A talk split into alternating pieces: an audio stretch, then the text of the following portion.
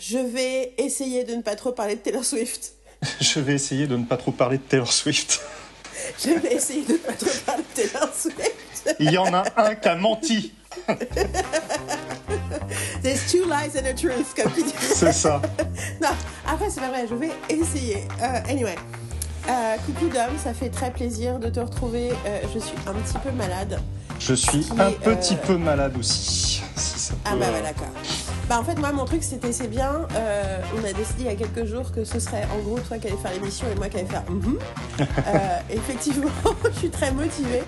Surtout que tu m'as donné un peu des devoirs et je les ai fait à moitié. Du coup je suis particulièrement contente que toi tu aies. Moi, moi, je dirais que j'ai fait euh, mes devoirs aux trois quarts. J'ai j'ai pas tout développé, mais je me suis dit que de toute façon, ça serait contre-productif. Mais oui, en effet, j'ai noté des petites choses. Je me suis fait des petites listes.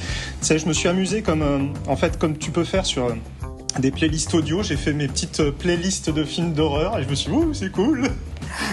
Donc ça y est, nous avons le premier, le premier hit, la première clou de, de quoi on va parler. Euh, Exactement. Donc on a décidé pour une fois de absolument faire ce qu'on avait dit qu'on allait faire et de faire des, un épisode d'abord consacré aux règles de l'horreur selon Dominique Montel. Et ensuite euh, un épisode sur les règles de la comédie musicale selon Yael Simkovitch euh, le mois prochain. Et peut-être pour décembre, on fera un truc sur ensemble sur la comédie. Hein, ça peut être sympa. Ça peut être et sympa aussi. c'est en fait à chaque fois exactement les mêmes règles. Enfin, c'est un peu le, c'est un peu le truc qu'on imagine. Alors du coup, l'idée c'était que tu on était parti sur au début j'ai dit 5, puis moi j'ai dit 7, c'est cool. Ouais. 7 règles euh, que on met euh, donc c'est rigolo parce qu'on décide du nombre avant de trouver les règles, mais je trouve que c'est généralement very helpful. Écoute, ça Euh, m'a sept aidé parce que j'en ai trouvé 7 et j'ai trouvé une mention honorable pour une huitième. Donc ça va, on est bien. Donc, parfait. Je crois que moi aussi je dois avoir ça. Les... Enfin, en fait, au départ, j'avais pas passé du tout. Du coup, j'ai dit 7 avec à chaque fois un exemple concret et puis après une petite, euh, une petite euh, bibliographie, entre guillemets. Donc, quels sont, pas de bouquins justement, mais quelles sont les séries, les films, surtout les films, mais j'imagine. Mais, enfin, Non, il y a aussi des séries, ouais. Il y a aussi des séries. Euh, les films et séries qui seraient bien de voir si on veut comprendre le genre, si on veut l'étudier, si on veut y réfléchir. Et du coup, je me dis, bah c'est bien, moi je vais juste. Et tu m'as dit, ce serait bien que tu fasses ta liste sur les comédies musicales, qu'on puisse comparer les deux. Mm. Et, euh, et je m'étais dit, euh, ah ouais, euh, si j'ai juste à faire la liste, ça va être cool. Et bien sûr, j'ai rien foutu. Enfin, j'ai rien foutu. Je. j'ai bossé toute la semaine, j'ai rencontré plein de gens de l'industrie des séries françaises cette semaine, ce qui était très intéressant. Et ce qui m'a vachement euh, rassurée parce que j'ai organisé une masterclass pour des stagiaires et ça m'a vachement rassurée parce que je tiens à vous le dire ici, nous ne disons pas que des conneries dans ce podcast. je vois à quel point quand même on est très alignés. Enfin, et, pour le coup, j'avais des super prods et des super intervenants, des gens qui bossent, des gens qui créent des séries en France. Euh, donc bien sûr, euh, qui rentrent dans un paysage euh, que nous critiquons beaucoup, mais n'empêche qu'ils font vraiment du boulot, qui se posent des bonnes questions, qui font des trucs. Il y a au moins deux, trois programmes que j'ai envie de regarder qui sont en, préparation dans les gens que j'ai rencontrés. Là, je vous le dis pas parce que je n'aurais pas demandé l'autorisation de parler d'eux dans le podcast pour l'instant, donc je te raconterai à toi, Dominique. Mais malgré tout, en grande partie, sur les grandes lignes, beaucoup des constats, beaucoup des choses que je sais euh, et que je pensais savoir sur l'industrie se sont avérées vraies. Donc voilà, Euh, l'idée c'est pas le pémissimisme, mais euh, les étapes de production, les étapes de création, le type des séries qui arrivent à se faire et tout ça. On est quand même dans des trucs. euh, Alors c'est- très amusant et enrichissant ce que tu me dis là et ça fait vraiment écho à ce que je fais, à ce qui m'arrive ces derniers jours étant donné que je continue. On avait discuté justement de ces échanges entre scénaristes américains et scénaristes français. Euh, je continue de participer aux échanges qui ont lieu à peu près une fois par mois. Et euh, fait amusant, c'est que j'ai exactement le même constat que toi. D'ailleurs, par rapport à ce que, euh, tu as ressenti avec les professionnels, j'ai ressenti ça aussi en discutant et en écoutant les, scénaristes parler entre eux. En fait. Donc ça prouve que bah, en fait, les théories et les, et les idées qu'on se fait de, du, du business sont vraiment pas loin du tout, du tout de ce qui se passe réellement. Et en réalité, je tiens à le dire, je pense que ça veut dire que ça vaut le coup d'essayer de faire des choses et de, et Ouais. de- en France. Je pense que spécifiquement, euh, toi et moi, notre problème principal, c'est que les séries qu'on a envie de faire, pour l'instant, elles n'ont pas lieu d'exister en France. Et que du coup, euh, c'est ce qui nous arrête le plus, euh, et que euh, on est à un stade où l'écriture de commande, qui est un truc très important pour l'industrie et très important pour apprendre à écrire, bah, y a pas, on n'a pas trouvé de foyer qui nous correspondait pour qu'on puisse essayer de faire ça, en tout cas pas pour l'instant. Et du coup, mais du coup, c'est intéressant de dire oui, oui. euh, Enfin voilà, c'est. Après, je suis dans une démarche, euh, vu que tout mon délire de cet été, c'est mais en fait, euh, en fait, on est en avance en France, donc euh, faut, c'est là qu'il faut bouger les choses. Ça change un peu ma perspective aussi avec mon rapport à l'industrie et tout ça. Enfin, je, voilà, je suis en. Puis le fait que tout d'un coup, je me mets à écrire depuis un mois et demi, je suis toujours en train d'écrire pour les gens qui étaient curieux. Et que même si là j'ai un peu ralenti parce que j'ai beaucoup bossé, euh, ben du coup, euh, j'ai envie d'écrire en français en fait. Du coup, je suis un peu dans la merde. quoi. C'est pas que je peux pas écrire en anglais, c'est que j'ai envie d'écrire en français. Donc bon, je suis un peu dans la merde de faire genre I don't care about France. Clearly, I do. Donc voilà. Donc, euh, donc mais bon, du coup, c'est- mais c'est quand même rassurant aussi de savoir qu'on dit pas. euh, qu'on dit pas que des conneries Non. et qu'effectivement, je pense qu'il y a plein de gens qui bossent et qui essaient de bosser, qui essaient de faire des trucs bien. Et je pense que si on changeait un peu d'approche sur c'est quoi une série et comment on fait une bonne série, ça pourrait effectivement aider tout le monde à, Ouais. à changer de perspective, d'où, euh, une fois de plus, l'importance de, de mon livre euh, que j'ai commencé. J'ai écrit les trois premières pages. J'ai écrit vraiment. Une... En fait, j'ai écrit trois pages qui sont. Qui... J'ai l'impression vraiment à 85% ce que vont être les trois pages du livre. Les trois premières pages du livre. Tu vois, c'est genre, il y a un truc qui s'est passé. Parce que je suis passée par l'écriture de prose, j'ai commencé à écrire des nouvelles. Ça m'a libérée en termes de plumes et je me suis autorisée à écrire ce que j'avais vraiment besoin d'écrire pour commencer la conversation. C'est-à-dire, c'est quoi ce livre? Pourquoi je l'écris? Pour qui je l'écris? Et, euh, et ça, je pense que du coup, j'ai débloqué le ton du livre. Même s'il y a encore beaucoup de travail d'écriture, ça me semble euh, hyper important. Tout ça est assez réjouissant. Et puis samedi, c'était mon anniversaire. Donc, je suis allée voir le film Taylor Swift. Et j'ai chanté et crié pendant. euh, c'est- je suis allée dans une. euh, au Grand Rex. C'était pas dans la grande salle, c'était dans la salle euh, de 300 personnes. Et la salle était pleine et on était debout à chanter pendant tout le truc. C'est rigolo parce qu'à un moment, il y a un mec de sécurité qui a essayé de quelqu'un d'empêcher de filmer et j'étais là. euh, non, mais euh, ils n'ont pas eu le brief de Taylor. Non, parce que l'instruction, Mhm. et c'est écrit dans la plupart, sur la plupart des sites, l'instruction c'est vous pouvez chanter, vous pouvez danser, vous pouvez parler, vous pouvez. Le but c'est de. Et vous pouvez filmer, vous pouvez prendre des photos, vous êtes Ouais. encouragé à utiliser vos portables. Ce qui est... Mais c'est extrêmement étrange quand t'as 300 personnes qui gueulent à l'écran et qui applaudissent Ah, tu quelqu'un qui n'est pas là. Mais it just fucking happened and it was great. Et en plus, moi j'ai réussi à être beaucoup debout alors que je vous rappelle que j'ai toujours mes problèmes de dos. J'ai beaucoup marché la semaine dernière, plus que j'imaginais possible. Et j'ai beaucoup dansé. Euh, je devais me rasseoir de temps en temps, mais beaucoup moins que j'aurais imaginé. Donc, en gros, je suis malade. Parce que du coup, après tout ça, j'étais là. Ah, émotionnellement, il s'est passé trop de trucs. Euh, donc voilà. Euh, mais, euh, mais je suis quand même, je suis malade, mais je suis contente. Et j'ai quand même noté deux trois trucs sur les comédies musicales. Et à, les 15 minutes avant notre rendez-vous, que j'ai décalé de 15 minutes,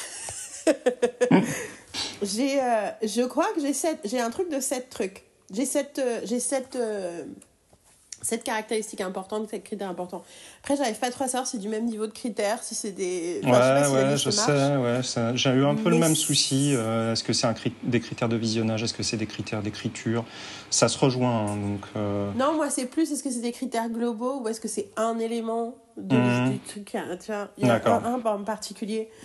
Du coup, je me disais que ce serait drôle que je te lise les miens en premier et que tu puisses voir si ça accroche au tien et qu'ensuite tu prennes, ah, Ok. que tu prennes le truc et tu fasses ton truc. Juste pour voir si ça t'inspire quelque chose quand je dis euh, ma liste Ouais, par ouais. rapport à tes propres réflexions. Vas-y. Alors, euh, 1, 2, 3, 4, 5, 6, 7. Attends, parce que du coup, faut que je, je vois. Ils sont dans le désordre pour l'instant.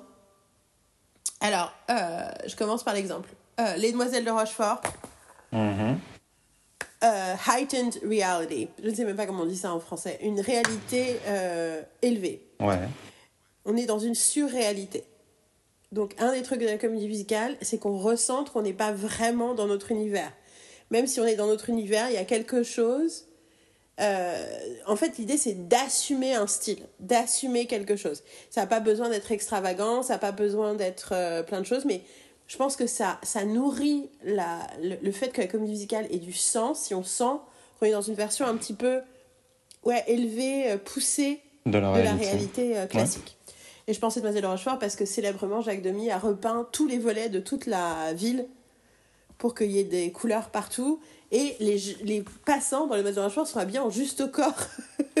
et dansent, ils marchent pas. Du coup, c'est techniquement, même quand les personnages se comportent normalement, tu fais OK. Après, je pense aussi à, à Chanson sous la pluie et la façon dont on a l'impression d'être dans des décors de carton-pâte tout le temps Ouais. et tout. Enfin, il y a un côté, voilà. Donc ça, c'est Heightened Reality 1. Deuxième, une cohérence musicale, mais donc une co- cohérence dans le texte Ouais. musical. Ce qui veut dire... euh, Mais là aussi, il y a aussi l'idée d'assumer... Qu'est-ce que, qu'est-ce que ça te fait rire Non, je suis en train de checker. euh, je, je me dis, tiens, Ta euh, liste? ouais, ok, ok, ok. ok, attends, il y, a- il y a des mots qui me font. euh, Ouais, ouais, c'est clair. Donc l'idée, c'est que, euh, mais ça- la cohérence musicale, elle peut être, elle peut être différente, mais il faut assumer ton style. Trois exemples qui me viennent à l'esprit. Euh, attends, parce que du coup, j'ai écrit quoi? J'ai écrit quoi? J'ai écrit ça, j'ai écrit ça, mais il n'y avait pas un troisième exemple que j'avais. Bon, deux exemples me viennent à l'esprit. Euh, qui ont un truc en commun qui est Encanto et Crazy Ex-Girlfriend, qui est que dans les deux cas, un des trucs de la cohérence musicale, c'est la diversité.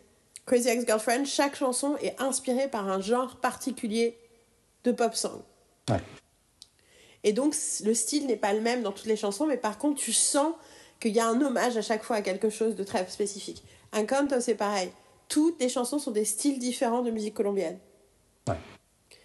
Et Lin-Manuel Miranda, il fait référence à l'étendue de la culture musicale colombienne en changeant de style pas chaque chanson, mais du coup, ça crée une unité. Parce qu'il y, a un- il y a une cohérence interne euh, à la, au type de musique que tu as, que as choisi. Euh, ah oui, c'est ça. L'autre exemple, c'est Shmigadoon, où la première saison euh, est un hommage aux comédies musicales des années 40, 30, 40, 50, et la deuxième saison aux comédies musicales des années 70, 80. Et donc, du coup, tout l'univers de la saison 2, t'es tout le temps dans des références musicales d'une période particulière. Euh, la deuxième saison s'appelant Shmikago. T'es censé rire, parce que tout le monde rit quand on dit Shmikago, mais ok. Whatever. If you don't think it's funny, whatever. Euh, donc ça, c'est voilà, cohérence musicale. Troisième, euh, les chansons doivent faire avancer l'histoire. Ouais. Spécifiquement, les chansons doivent permettre des des- d'exprimer des émotions qui sont inexprimables par la parole.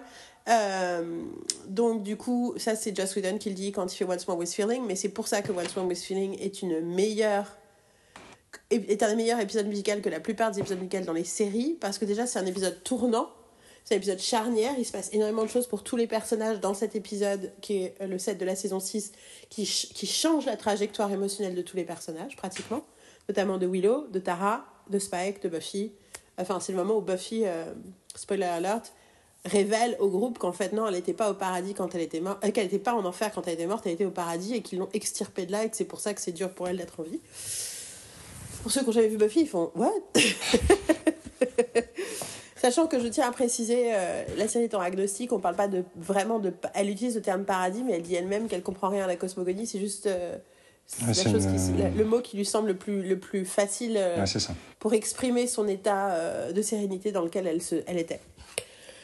mais donc du coup, l'idée que chaque chanson te permet, en gros, tu chantes parce que tu ne peux pas le dire. Euh, donc, donc en gros, tu chantes pas euh, n'importe quoi. Alors évidemment, il y a des exceptions, mais je pense que ces exceptions sont des, sont des comédies musicales qui fonctionnent moins bien. Euh, je pense spécifiquement à- au Parapluie de Cherbourg qui me fait chier à chaque fois, mais et parce qu'il chante sur tout, et du coup il n'y a plus de sens aux chansons. Ouais, J'ai Alors beaucoup que dans Demoiselles de Rochefort, c'est très différent. Les Demoiselles de Rochefort, c'est très différent. Chaque chanson dit quelque chose de fort. Faut assumer son ton aussi. Parce qu'on est dans une heightened reality et qu'on chante, t'as intérêt à savoir c'est quoi ton ton. Là, je pense à nouveau à Singing in the Rain, qui est une parodie sur le monde du cinéma, mais pas vraiment. Euh, je pense aussi à Galavant, qui est une excellente euh, série euh, d'aventures euh, où les- tout le monde chante. Je pense aussi à Shmigadoon, où le lien entre la réalité. Enfin voilà. De- de- En général, c'est des, films et des séries qui assument le ton qu'ils ont. C'est très important que ce soit clair. Euh, notamment où se place l'humour, où se place la, la comédie et l'autodérision par rapport à la musique. Bon. Et après, bien entendu, on va se retrouver à dire que toutes ces règles, c'est les règles pour le reste de l'écriture. C'est juste que ça, ça devient plus apparent dans des genres Ouais. spécifiques. Disons, ça vas pardonne moins quand tu passes à côté sur certains genres, on va dire. Voilà, exactement. Et euh, du coup, on arrive à trois, enfin deux, deux notamment des prochaines, euh, donc la 5, 6, 5 et 7. Ça, ça s'applique vraiment à tout, mais je pense Mm. que c'est encore plus important dans une comédie musicale. Euh, tu as besoin de règles de l'univers très claires. Voilà. Donc, euh, il, a fait, euh, il a fait Youpi des bras pour les gens qui n'ont pas, qui ont pas la vidéo. Non, Personne fais- n'a la vidéo d'ailleurs, parce que même fais- nous, on n'a pas la vidéo, parce je qu'on l'a pas enregistrée. Je fais un bingo des points communs, donc euh, pour l'instant, on est pas mal. hein. Et donc les règles de l'univers, donc Shmigadoon par exemple, quand les personnages chantent, ils ne savent pas qu'ils sont en train de chanter, alors que nos personnages principaux savent qu'ils sont en train de chanter. Nos personnages principaux se retrouvent à Shmigadoon et coincés à Shmigadoon. Au début, ils croient que c'est une attraction touristique et un machin et tout. Et en fait, il y en a qui est là, qui est là, fuyons, fuyons. Et ensuite, tout d'un coup, ils disent Oh, that was great. Et ils font What do you mean? Tu vois? Ouais. Et après, à un moment, à un moment, il y a une chanson, il y a un truc, et tout à coup, il fait. Ils sont en train de danser, il les regarde, et elle, elle fait Oh, I think they want us to take a verse. Et là, la musique commence, et lui, il fait Non, non, non, non, non. Et du coup, et là, elle fait. Elle se lève et elle commence à essayer, et du coup, elle dit Ah, bah, en fait, le moment où je me suis lancée, euh, je savais quoi chanter. Donc c'est une nouvelle règle de l'univers. Et il y a un autre moment beaucoup plus tard où il va, pour dire un truc émotionnel à un des personnages de Schmiga, à une des habitants de Schmigadoon. Et t'entends les, le début de la musique qui commence avec l'orchestre et tout. Il fait non Et là, elle, elle fait ok. La meuf lui venait de lui poser une question. Et là, elle fait ok, non mais c'est bon, euh, j'ai rien dit. Euh, Elle lui fait non, non, non. Donc voilà. Donc les règles de l'univers sont claires et ils jouent avec. Euh, surtout dans la saison 1, je me rends pas. Mais dès, le, dès le premier épisode, tu t'en rends compte. Donc voilà, les règles de l'univers sont importantes. Qui est-ce que ce qu'on, est-ce qui est chanté est vraiment chanté? Est-ce qui est chanté est, imaginé? Est-ce que c'est dans la, est-ce qu'on est dans la tête des personnages? Est-ce que les autres personnes entendent ce que la personne est en train de chanter? Et tu peux jouer. Parfois, tu vois, dans, dans What's Wrong with Feeling, l'épisode de Buffy, il y a une chanson où les autres entendent et il y a une chanson où les autres entendent pas. Ouais. Et la chanson, enfin, la, la plupart des chansons, tout le monde entend, et justement, c'est pour ça que ça crée des problèmes. T'as une, c'est un super duet entre Anya et Zender, et les- les- la scène d'après, ils sont en train de se plaindre de tout ce qu'ils ont dit qu'ils voulaient pas dire à l'autre. Ils disent It's a nightmare! Parce que ils ont raconté toutes les terreurs qu'ils avaient sur leur couple. Et ils étaient là, mais je voulais pas dire ça à haute voix. Mais quand Giles parle de ses, de ses problèmes à, à Buffy, Buffy, ils sont en train de s'entraîner, Buffy commence par dire euh, je suis j'ai juste peur qu'on que cette euh, scène que cette, ce moment devienne un training montage ou un truc comme ça. Et c'est littéralement ce qui se passe. Mais du coup elle elle est au ralenti sur le training montage et lui tu le vois chanter. Mais donc tu sens qu'il y a une euh, tu sens à ce moment-là ils utilisent le truc pour te dire ça c'est une entorse à la règle ce coup-ci elle l'entend pas parce qu'elle est dans un montage et nous on l'entend D'accord. euh, voilà, parce que elle, elle- il, confesse quelque chose qu'il dit pas. Les deux derniers trucs, c'est. Alors, ça, c'est un- c'est c'est là que je disais, c'est pas vraiment une règle générale, mais c'est. Enfin. C'est le concept de la high song, qui est un truc de Disney. Ouais. Enfin, qui est un truc de Disney. Qui est un truc que Joss Whedon mentionne comme Disney quand il parle de la première chanson de Once More With Feeling dans le audio commentary. Mais qui, en réalité, entre temps, j'ai découvert, c'est euh, Howard euh, Ashman qui a écrit les paroles de La Petite Sirène et qui était euh, qui avait fait Little Shop of Horrors et qui était un un, un gay activiste enfin activiste un cool gay gauche euh, mec subversif à Hollywood Broadway qui a fini par aller bosser pour Disney. Et quand il bossait sur La Petite Sirène il leur a littéralement fait un cours il est venu leur parler, il leur dit, mais en fait, vous vous rendez pas compte, mais chan- toutes vos- dans tous vos films, il y a une high song au début, qui est le moment où le personnage state they, what they, c'est d'ailleurs c'est pas high song, c'est des fois ça s'appelle une I want song, où c'est le personnage principal te dit ce qu'il veut. D'accord. Et ça te permet d'avoir la quête du film, ça te permet d'avoir la tonalité du film. Et du coup, c'est rigolo parce que c'était dans tous les Disney, mais ils s'en rendaient pas compte en fait jusqu'à ce que Ashman le dise. Et c'est l'incroyable euh, chanson de la petite sirène qui s'appelle, bien sûr, euh, euh, Up where they walk, up where they're down, na, na, na, na, na, na, na, na. part of this world, part of your world, c'est ça, part of your world? Uh, wish I could be da, da, da, da, part of your world. Sachant que euh, c'est le moment où euh, les paroles en français sont ok, mais en anglais, il dit. euh, il parle de, elle parle des femmes sur Terre et elle dit. euh, Bet you on lead, they, they, they don't reprimand their daughters. Et il dit. euh, un truc sur le fait, le fait d'être libre, d'avoir le droit de marcher, d'avoir le droit de vivre, d'avoir le droit de choisir. Et en français, c'est genre d'avoir le droit de tomber amoureuse, d'avoir le droit d'aimer. tu étais là, ouh, c'est pas la même, c'est pas la même émancipation, les gars. Tout ça pour dire que la I want ou I song est devenue un truc et je trouve que c'est très important et qu'en réalité, ça s'applique à tout le storytelling, bien entendu. L'idée qu'on comprenne c'est quoi les motivations du personnage principal. Et le dernier, c'est qu'il faut une bonne histoire, sinon ça se casse la gueule.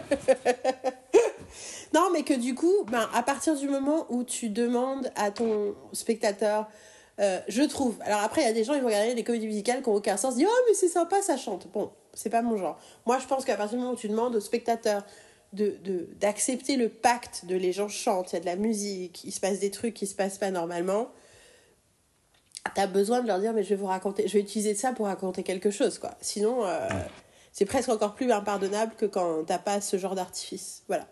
That's my list. Elle est très bien cette liste. J'ai pas fait, j'ai pas fait trop long, hein, t'as vu? J'ai fait. J'ai pas, j'ai pas minuté, mais ça me semble tout à fait raisonnable. Et tu, tu, tu connais euh, la plupart des exemples dont je te parle? Oui. Oui, oui. Je suis pas un très gros connaisseur de comédie musicale. J'ai tendance à, euh, par principe, plutôt les fuir. Euh, les références télé, j'ai pas les dernières. Schmigadoon, je l'ai pas, je l'ai pas, vu. Euh, mais, c'est Keegan Michael Key, Cecily Strong, il y a Fred Armisen, il y a Kristen Chenoweth, il y a Alan Cumming, il y a. Enfin, mais j'avais vu passer. Il y a de quoi. Il y a, de quoi Et c'est coécrit par euh, Julie Klosner, celle qui faisait Difficult People avec Billy Eichner. Donc on vient vraiment du monde de la comédie au départ aussi. Mais euh, oui, oui, après. C'est marrant que tu cites Keegan Michael Key parce qu'on va je vais parler de son, son, son acolyte. mais euh, non, mais en fait, quand tu as fait ta liste, ça m'a fait sourire parce qu'il y a beaucoup de choses, évidemment, sans surprise, qui se recroisent. Euh, je, vais, je vais commencer la mienne et puis je vais te. Justement, je vais voir. Là, là c'est amusant, je vais avoir ta réaction sur celle que je, je dis euh, et, comment ça, s'agrémente de ce que tu as dit tout à l'heure. Donc, moi, en numéro 7, je ferai ma mention spéciale à la fin. c'est. Tu commences par 7. Ouais. De 7 à 1, c'est comme les top 7 euh, des, présentateurs de talk show. Euh, L'horreur ne veut pas dire toujours fantastique. Oh, ouais. that's very smart. That's a very smart point. Il y a beaucoup de classiques de l'horreur qui prennent pour postulat une situation qui pourrait en fait arriver dans la vraie vie. C'est très fréquent sur le genre qui s'appelle le slasher, le slasher, tout slash, c'est-à-dire en gros euh, coupé avec un couteau. Euh, donc des exemples de slasher, on va avoir Scream, on va avoir Halloween, où là, en effet... Ou euh, Saw, c'est un slasher aussi? Saw euh, Saw, c'est du... J'en ai jamais vu aucun. Saw, ça se range plutôt dans une catégorie que je n'apprécie que très peu, qui s'appelle, voire pas du tout, le torture porn. Ah oui, carrément, on a, ah changé le nom. ah ouais, là, c'est. Bah, en fait, c'est ce qui a fait que Saw est euh, plutôt connu, c'est que ça, quelque part, ça a créé, plus ou moins, on va dire, même si les Coréens avaient déjà mis leurs doigts dedans, euh, une sorte de genre. Mais euh, c'est un genre qui me fatigue profondément, en fait. Je, les mécanismes de l'horreur fonctionnent pas aussi bien pour moi dans, dans ces films-là. Je vais te poser donc régulièrement des questions. Je t'en prie, ah J'ai oublié de dire que bien entendu, La La Land était disqualifié par toutes les règles que j'ai créées. Sauf penser les règles, c'était en quoi La La Land ne se qualifie pas comme une bonne comédie musicale. Pardon. J'étais en train de me dire ah mais j'ai pas euh, j'ai ah c'est bon j'ai fait mon truc finalement j'ai pas besoin on n'a pas besoin de faire un autre épisode dessus. Bon déjà si j'ai envie d'en parler pendant 200 heures, mais surtout j'étais là oui mais j'ai pas assez traché La La Land donc faudra que je le fasse. Et j'étais en train de me dire, est-ce que ça est ton la la land euh, Écoute, euh, je l'ai, comment dire, je l'ai vu en deux fois. La première fois, je me suis endormi. Euh, ce qui est vu, le son qui est utilisé dans So, c'est assez étrange de s'endormir dessus. C'est pas vraiment une berceuse, mais je me suis ennuyé profondément. Donc ça, ça me parle pas. Ça me parle pas, ça me fait pas réagir, ça me euh, oui, des fois, je suis un petit peu révulsé par ce qui se passe parce que voilà, c'est dégoûtant, c'est ce mais c'est pas vraiment, euh, c'est pas un sentiment agréable, quoi. Et j'en retire euh, pas grand chose. donc non, le slasher, c'est un truc qui a vu, comment dire, qui, date des années 70, popularisé dans les années 80 et qui a toujours, qui, fonctionne toujours par cycle. On en revoit des, débarquer. Mais voilà, Halloween, Scream. même si Halloween, je crois qu'il y a eu une dimension fantastique qui s'est collée au personnage au fil des années, suivant les versions aussi, parce qu'il y a à boire et à manger hein, dans, dans, les Halloween. mais quand on revient à, l'origine d'Halloween, c'est un antagoniste très réaliste en fait. Grâce à Did This Get Made, même non, je pense Jason, c'est pas Halloween, c'est Jason, c'est Halloween Non, c'est euh, non, non, c'est c'est encore autre chose. Non, Halloween, c'est Michael. le tueur, c'est Michael Myers et Jason X, c'est un super épisode de How Did This Get Made. C'est exactement. Du coup, j'ai. What is Jason? Comme ça que je c'est ça. J'adore. Sur la... On n'a pas vu les autres de, de... public de les aider pour comprendre la mythologie de Jason. Et elle tient oh euh, que... pas du tout la route. Tous les jours de ma life, ça me fait du bien. je suis trop contente de cette, euh, cette émission. Et cette émission est devenue un, un compagnon constant. Là, je suis en train d'écouter Bats, le truc sur les chauves-souris. Ah, je l'ai pas encore écouté. Je, je, suis au milieu de l'émission. Anyway. Et Jason, en fait, c'est euh, Friday the 13th. Je posé tout le temps des questions. Hein? Jason, c'est Friday the 13 en fait. Ah, c'est le fameux, c'est le fameux où il est pas dans le premier, il est dans le deuxième. C'est ça, exactement. Ce que je sais grâce à la première scène de Scream. Exactement. Euh, du coup, je parce que c'est dans le quiz et euh, et du coup, je m'y connais très peu en film d'horreur. Oui. même si j'ai des enfin une fois de plus, le fait d'avoir Enfin, Supernatural est clairement une série d'horreur de plein de façons, Bien sûr. notamment dans son traitement visuel de, de ce qu'il raconte. Euh, Buffy flirte avec les thématiques, même si, euh, même si euh, visuellement et en termes de ton, on n'est on n'est pas dedans. Mais du coup, voilà, mon, mon ma connaissance est, est, parfois parcellaire, donc j'en profite pour te poser plein de questions. Et du coup, c'est ma façon de trouver le moyen de parler tout le temps, même si c'est toi qui parles. Vas-y, continue, reprends.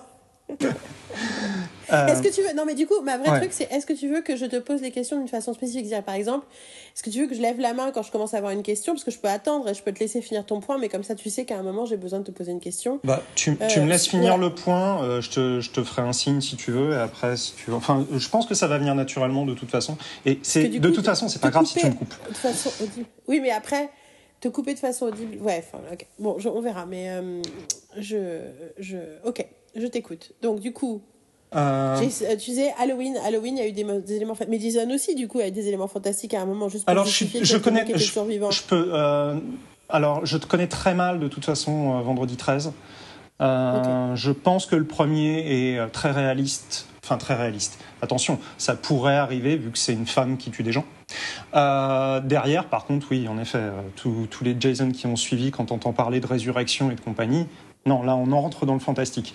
Mais euh, il y a plein d'exemples récents de euh, films dont l'antagoniste euh, existe, le peut pourrait exister dans la vraie vie.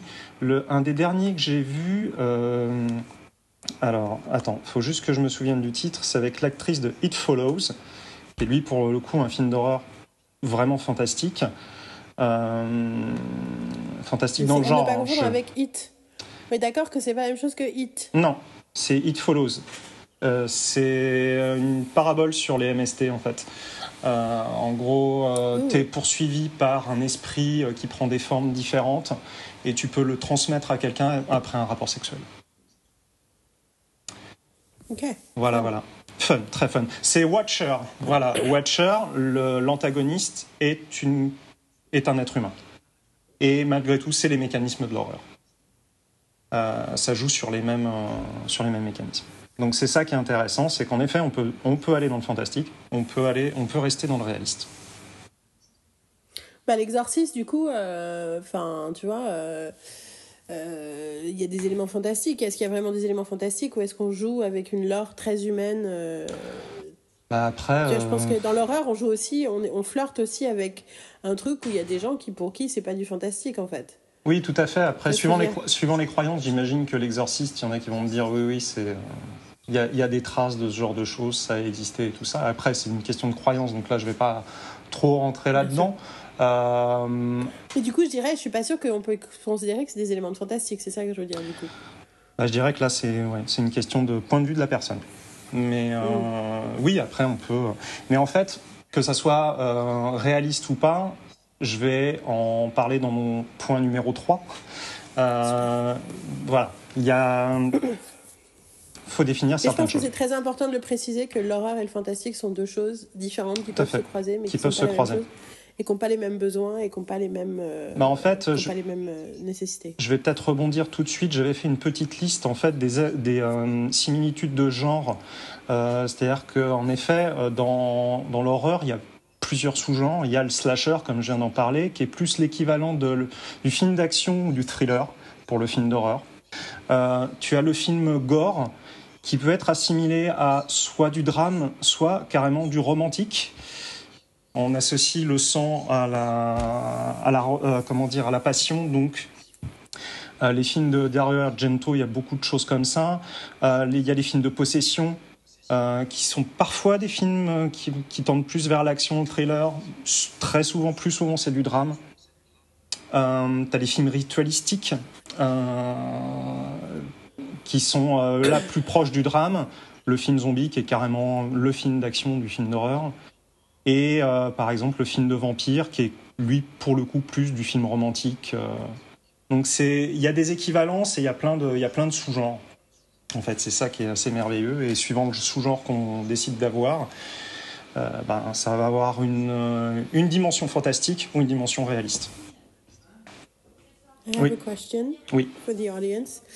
Euh, un jour, il y a des années, j'étais dans une conversation avec Léa et je lui ai dit, euh, je sais pas ce que j'ai dit sur le film d'horreur, elle me dit, non mais ça c'est pas de l'horreur, ça c'est de l'épouvante. Et j'étais là, ok, ok, j'ai genre, ok, euh, comment dire, doctor, doctor genre.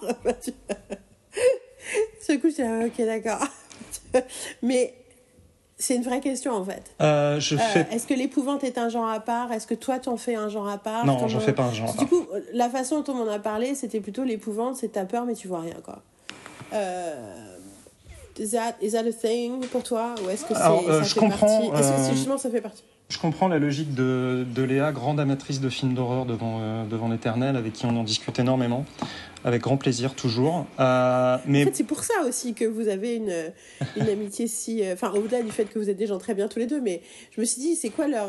leur, leur on a tous besoin d'un petit truc, d'une obsession commune, tu vois, pour truc. Et je dis, ah ben bien sûr, vous, cette obsession commune-là, en plus, le- le- je dirais l'horreur, les salles de cinéma et les chats. C'est pas mal. vos trois obsessions. Écoute, franchement, ça le, fait- ça le fait. hein. Moi, je dis ça. Ah c'est c'est une, c'est une bonne matière fondatrice. Euh, non, moi je fais pas de différence entre les deux. Je, je fonctionne plus sur de la soft horror ou de la, de la hardcore. Euh, je mets pas vraiment de, de différence avec l'épouvante. Pourquoi? Parce que je pense que j'ai une euh, comment dire une culture de l'horreur, mais elle aussi quelque part, mais euh, euh, plutôt anglo-saxonne où eux, ils font pas vraiment cette différence-là en fait. Horreur, c'est horreur. Euh, je vais aller à mon sixième point. Bah justement, on parle d'échanger autour de l'horreur. On parle de d'aimer l'horreur. Bah, pour faire de l'horreur, faut aimer le genre. Faut le connaître et le Oh, respecter. that's a good one. Eh oui. That's a good one. Bah, quelque part, quand j'ai dit euh, assumer son style, euh, Exactement. assumer. Exactement. Ouais. Et euh, euh, Ah, bah tu vois, La La Land, ils aiment pas les comédies musicales, clairement. Bah, Bon, c'est plus compliqué que ça, c'est plus compliqué. Ça ressemble Ouais. à une comédie musicale qui veut pas aimer une comédie musicale, même si soi-disant Damien Chazelle adore. Donc si euh, toi, euh, scénariste euh, qui nous écoute, n'est pas trop euh, horreur, mais se dit, on sait jamais, si un jour l'industrie change en France, bon, si l'industrie change, que je sois très clair, je suis le premier sur le créneau. hein. mais si l'industrie... Cassez-vous Cassez-vous C'est moi place, c'est moi j'attends depuis 20 ans. Si l'industrie change ou si par exemple quelqu'un reçoit une commande d'une série d'horreur, parce que ça se fait très souvent en France de demander à quelqu'un dont c'est pas forcément le genre de prédilection de faire une série. Et vu gens-là l'industrie, voilà, euh, Le premier truc, c'est qu'ils t'appellent, et ensuite, et ils appellent quelqu'un qui s'y connaît en horreur. Euh, et euh, c'est très, c'est très compliqué de refuser un projet parce qu'on sait pas notre style. Euh, en France, on a tendance plutôt à les accepter parce que sinon, euh, bah, on, on se fait plus appeler. Donc c'est très naturel de dire OK, OK, je vais le faire. Mais dans ce cas-là, faut prendre quelqu'un qui est vraiment passionné par ça, qui connaît ses codes. Et donc là, des exemples qui me viennent en tête de réalisateurs qui sont vraiment, qui ont été biberonnés à ça et qui font ce genre de film-là, même s'ils n'ont pas fait tous que ça. Il y a euh, Jordan Peele, dont on avait euh, discuté, euh, on avait discuté de Keegan Michael Key tout à l'heure. Donc Key and Peele, c'était un duo comique euh, qui a fait une série quoi au milieu des années, au milieu de 2010, un truc comme ça. qui était une série de sketchs très travaillés, très léchés, très vraiment un, niveau de réalisation très développé. Et bah, dans le duo, à la grande surprise de beaucoup, mais quand tu l'entends parler, t'es pas surpris du tout. Et bah, Jordan Peele, les premiers trucs qu'il a fait, c'est des films d'horreur, quand il a travaillé tout seul. Et entre autres, Get, Out et Us. Et pour si vous écoutez, si vous écoutez mes podcasts depuis longtemps, euh, j'ai passé toute l'année 2016 euh, à vous faire chier avec Get Out. qui est formidable. enfin, vous faire chier, mais tu vois, c'était dans le best-of de l'année. Enfin, on en a parlé plein de fois, tu vois, parce que parce que c'est un film hyper important pour moi. J'ai pas vu les autres. D'accord. Il vient de faire Nope aussi. Là, nope, ouais, je, je, les ai vus. Ouais. Que j'ai. Euh, moi, je les ai pas vus parce que euh, truc de calendrier, truc de machin. mais j'ai vraiment adoré Get Out que j'ai emmené. J'ai vu plusieurs fois au cinéma parce que j'ai insisté pour emmener des gens le voir qui l'auraient peut-être pas vu. Et, euh, et du coup, euh, c'était ouais, un moment hyper important pour moi. Bon, bien sûr, Jordan Peele, son vrai nom, c'est Monsieur Chelsea Peretti. Il hein. faut bien savoir que son rôle dans la vie, c'est d'être le mari de Chelsea Peretti qui joue, Gina dans Brooklyn Nine-Nine. Il faut pas oublier ce, ce détail. Mais au-delà de ça, il a d'autres qualités, notamment il fait des films. c'est ça. Il ne fait pas que être le mari de. Mais ah non, mais Get Out, c'est, enfin, Get Out, ça, demande ça demanderait. J'espère qu'à un moment, on va parler euh, du coup du fond de Get Out, parce que c'est vraiment génial. Mais effectivement, quand il parle, et beaucoup de gens qui connaissent Jordan Peele depuis longtemps disent que il a passé des années à parler de ce projet. En disant, ouais, moi j'ai envie de faire, euh, c'est un film d'horreur, mais c'est en fait, c'est un film d'horreur sur. Euh, sauf que le. Donc, non, vas-y, continue. Je, je, vais, je vais pas spoiler les trucs pour toi alors que c'est ton. Non, mais y a pas de souci. C'est mon émission. C'est ton émission. Euh... non, mais là, pour une fois, je vais laisser Dominique faire son truc. Mais, non, mais réagis, c'est bien, c'est pas grave. non, mais c'est juste, j'ai envie de pitcher Get Out en fait. J'ai envie de pitcher Get Out. Mais en une phrase. Qui est que. Mais du coup, c'est peut-être un de tes autres points. Du coup, tu me dis, c'est que n'importe quel film d'horreur a besoin d'un argument. Qu'est-ce qui est horrifique? Qu'est-ce qui est terrifiant dans ce dans cet environnement-là? Hmm. Et dans le cadre de Get Out, ce qui est terrifiant, c'est le racisme ordinaire. oui, tout à fait. et que du coup, le danger de mort, il est lié à ça. Et en gros, effectivement, la, du coup, le, ce qui est le truc le plus terrifiant de la Terre, c'est d'être un homme noir qui va, qui va passer le week-end chez les parents blancs de ta meuf blanche. Que ça, c'est le le, prémisse de, euh, tu vois, plutôt que, ah, il y a un fantôme dans cette maison, euh, il y a un tueur dans le lac, euh, il y, y a un portail maléfique. là, c'est. tu, es, tu es en week-end chez les parents blancs de ta meuf. Et ce qui est génial, parce qu'en fait, c'est extrêmement bien c'est extrêmement bien mené, c'est très, très, un film super agréable à voir, mais du coup, ça, ça dit quelque chose d'extrêmement fort aussi. Oui, tout à fait. Sur euh, l'oppression, sur, euh, sur la discrimination, sur. Euh, et surtout ce que ça représente en termes d'énergie mentale et d'angoisse pour la personne dans la situation d'oppression, en fait.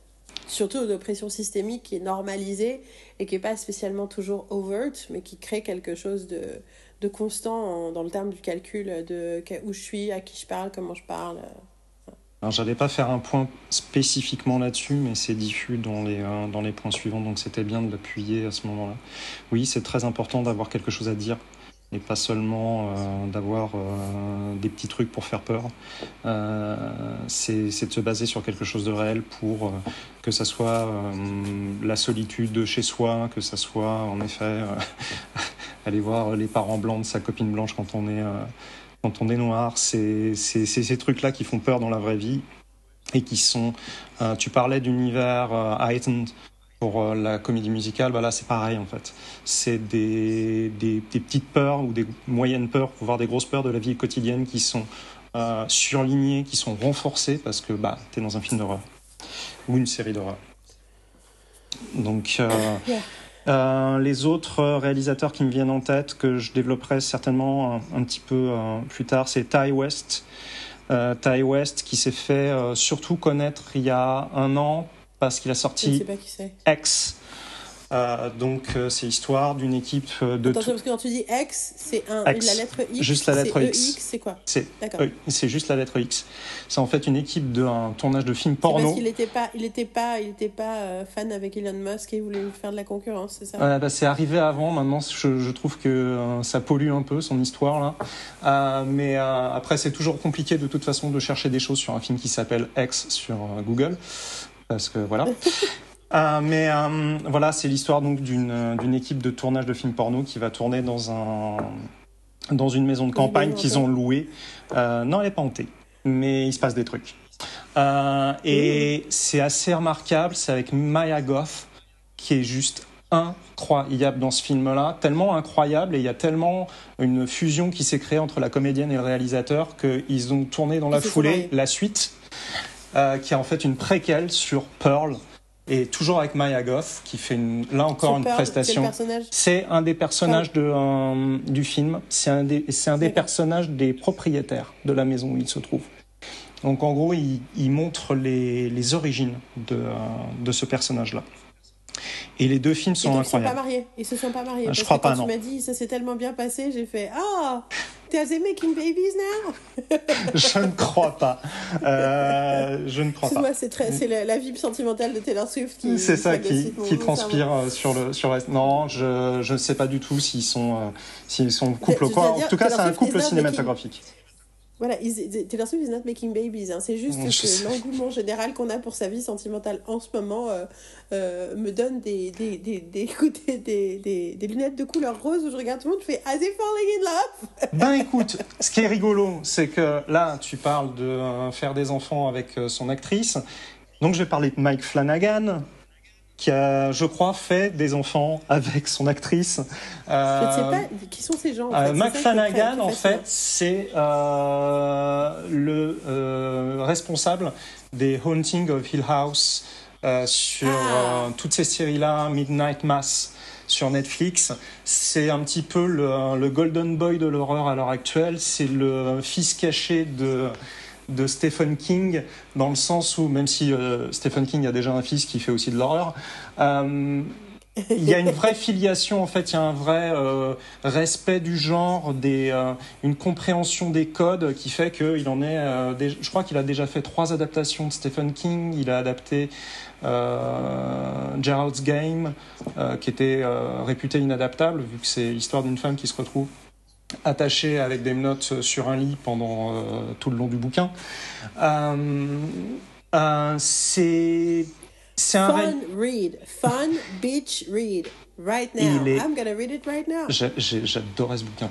Et Euh, euh, j'ai jamais lu un, un bouquin d'horreur et j'avoue que. ah, c'est compliqué, hein, c'est pire. C'est pas un truc. euh, J'avoue que c'est pas un truc qui m'excite. C'est trop, c'est trop, c'est très personnel de lire un bouquin d'horreur et c'est très, euh, ça agit plus fort presque que certains films, je trouve.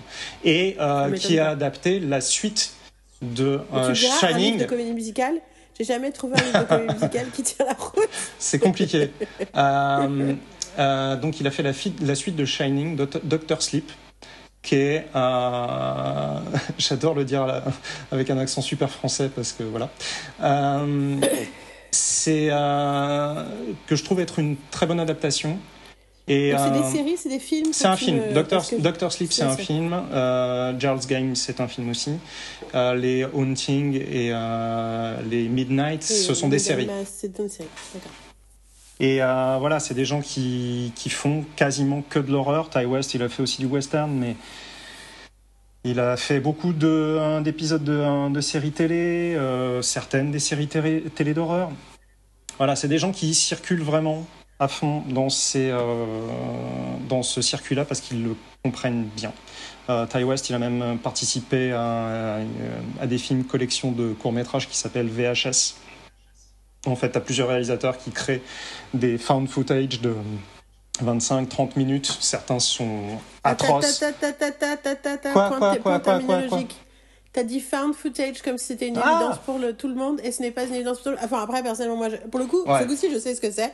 Un, parce que j'ai vu Blair Witch. Deux, parce qu'il y a un épisode de Psych qui est une parodie de Blair Witch. Qui est déteste- J'en parlerai peut-être un jour, mais je déteste Blair Witch. Euh, Non, mais l'idée, c'est que je l'ai vu quand c'est sorti, parce que tout le monde était allé voir quand c'est sorti. Mais l'épisode de Psych, l'épisode de Psych est une référence et à mourir de rire. Donc imaginez un fan footage, vous trouvez une VHS ou une, euh, une cassette DV de quelqu'un qui s'est filmé en train de vivre quelque chose d'horrifique et vous le regardez après, bah, vous avez trouvé donc le un footage, donc le... le- mais là, les- là, là, tu, là tu, tu, tu me confonds, tu confuses pour, pour moi qui est le spectateur qui est ça. Fan footage sont des films qui sont créés avec le parti pris que tout ce que tu vois a été filmé par les personnages Voilà, oui. et qu'on Ouais. a pu et qu'on a pu l'enregistrer et ça a été sauvé et donc trouvé par quelqu'un d'autre et c'est ça qu'on voit qu'on regarde. Non parce que du coup quand tu dis imaginez vous trouvez une VHS les gens ils sont là ah, ok je vais attends je vais dans la le Ah, principe le parti pris c'est que Ouais. non, mais le parti pris, le parti pris, c'est que tout ce qui est à l'image sont des choses qui ont été filmées pendant, en vrai, les gens qui, de- du- les gens à l'intérieur de la fiction, ils ont filmé ces choses-là et ça a été garde et ça a été sauvegardé quelque part pour que quelqu'un d'autre le trouve. Et un des, euh, bah, un des exemples les plus connus, oui, oui, tout à fait, c'est euh, Blair Witch Project. Un des plus populaires ces dernières années, même si je suis pas fan du tout, c'est les Parna- Paranormal Activity. Euh, et il y a de, comment dire, un, euh, comme un, un enfant un peu bâtard, mais euh, qui a donné lieu à un bon film, c'est la Réunion Zoom. et euh, entre autres un film qui s'appelle Host, euh, H-O-S-T, euh, je sais plus si c'est The Host ou juste Host. Il y a un, comment dire, un film euh, coréen dont je vais sûrement parler à un moment ou à un autre qui a exactement le même titre mais qui est pas du tout le même film et euh, qui a été sorti pendant, pendant la pandémie et qui était plutôt efficace, j'ai envie de dire. Et l'épisode de Psych, qui est dans la saison 6 ou 7, du coup, tout, ce que, tout l'épisode jusqu'à la fin, tu vois effectivement, donc ils arrivent. S'il y a des gens qui sont en train de se filmer pour faire un reportage dans les bois pour essayer de trouver euh, une, une, une créature euh, imaginaire, hein, comme souvent. Et le principe, c'est que les deux personnages principaux, ils arrivent et l'autre, il lui dit on va filmer avec. Non, il a aussi une caméra, il dit on va filmer avec notre caméra parce que, euh, à mon avis, euh, ils vont faire n'importe quoi et on va avoir de quoi euh, envoyer ça à un prank show.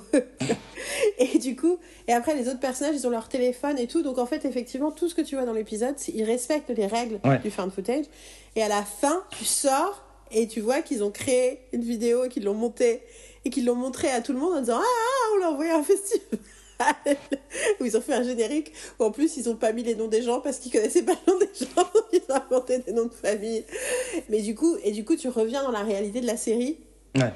dans, le, dans le code, la codade d'épisode. Mais du coup c'est c'est un tu vois comment ils ont respecté les règles de la forme qui est que bah, du coup techniquement tu peux rien voir dans le film qui est pas, euh, Qui est pas où il y avait pas quelqu'un ouais. qui où il y avait pas quelqu'un pour filmer ou enfin il y avait pas un appareil pour filmer potentiellement quelqu'un pour filmer et surtout un moyen que ce footage soit found Oui. justement et donc euh, que, la- que les que les comment on dit footage en français euh, Bah les justement, rushs, je... mais- oui, c'est ce que je me Les demande rushs, depuis les- tout à l'heure. Ouais, mais le matériel filmé que le matériel filmé euh, ait pu être trouvé par quelqu'un parce que bon, footage, tu- rush, euh, c'est toujours. depuis tout à l'heure tu dis fo- found footage tu dis VHS et je dis mais il y a plus de VHS Tu- C'est parce que je, veux- je venais de rebondir sur le, justement, sur la collection VHS, qui, s'appelle comme ça, donc V euh, slash H slash S. Il y a à boire et à manger là-dedans, hein, c'est pas, euh, il n'y a pas que du très bon, hein, au contraire. et c'est quoi du coup? C'est une série de C'est une série de courts-métrages d'horreur, en fait, en, en footage sur euh, des VHS. Et justement, l'intérêt de la VHS, c'est qu'ils font ça par décennie. Donc, suivant la décennie qu'ils emploient, tu as, des effets sur, euh, sur la bande qui te donnent l'impression de voir, euh, euh, comment dire, la vieille bande vidéo abîmée de, de ta première communion. C'est bien, c'est euh, homogène en termes, de, en termes esthétiques, c'est assez bien maîtrisé. Après, au niveau de ce qui est raconté, c'est pas toujours très réussi. Ce qui est un peu normal avec une collection. J'avais pas besoin de la regarder, mais je suis. Moi, moi je veux bien. L'épisode de Psych me suffit dans le, dans le genre.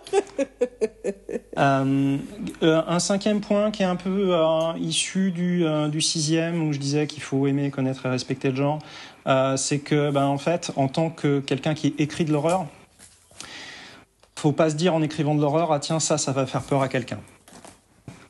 Moi je pars toujours du principe ah. qu'il faut que ça te fasse un peu peur à toi quand tu l'écris, que tu te dises ah ouais ok ah. là ça résonne. Un petit peu comme en fait, là, je vais carrément un petit peu euh, spoiler le reste, mais euh, comme dans la comédie, en fait, si ça te fait rire à l'écriture, ça fera rire quelqu'un. Si ça te fait pas rire et que tu penses que ça va faire rire, ça sonnera faux et on n'a pas envie de choses fausses dans ce genre, euh, dans ces genres-là. C'est parce que moi, mon, ma hantise avec la comédie, mais je pense pas que ça s'applique à l'horreur du tout, c'est le contraire, c'est-à-dire quelqu'un qui dit bah moi je trouve ça drôle.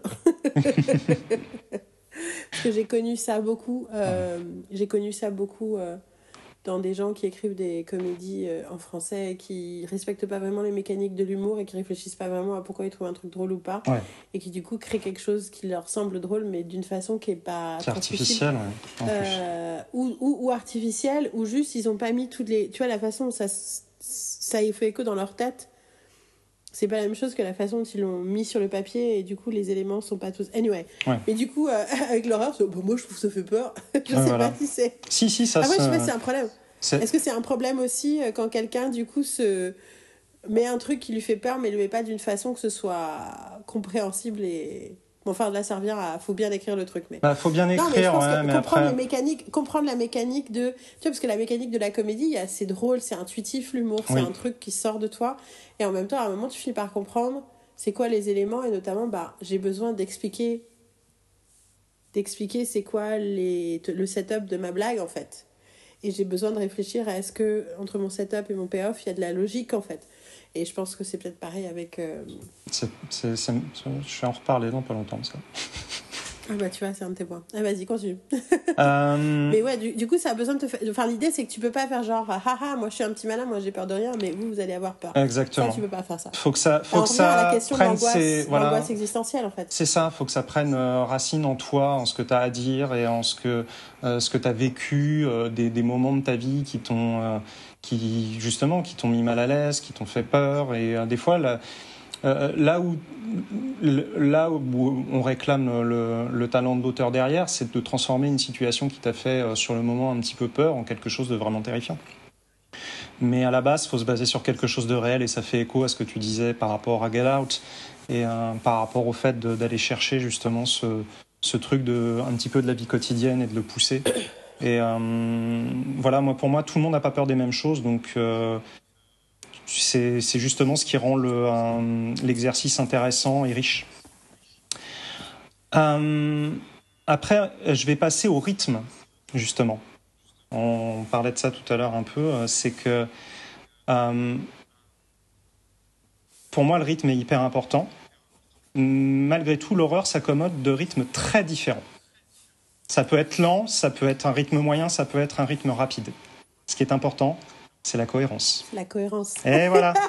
eh eh ben, c'est techniquement la cohérence musicale, hein, on est... Exactement. Et là où en fait, je, pareil, je vais quand même mentionner la comédie, il y a quand même un moment où le rythme peut être trop rapide.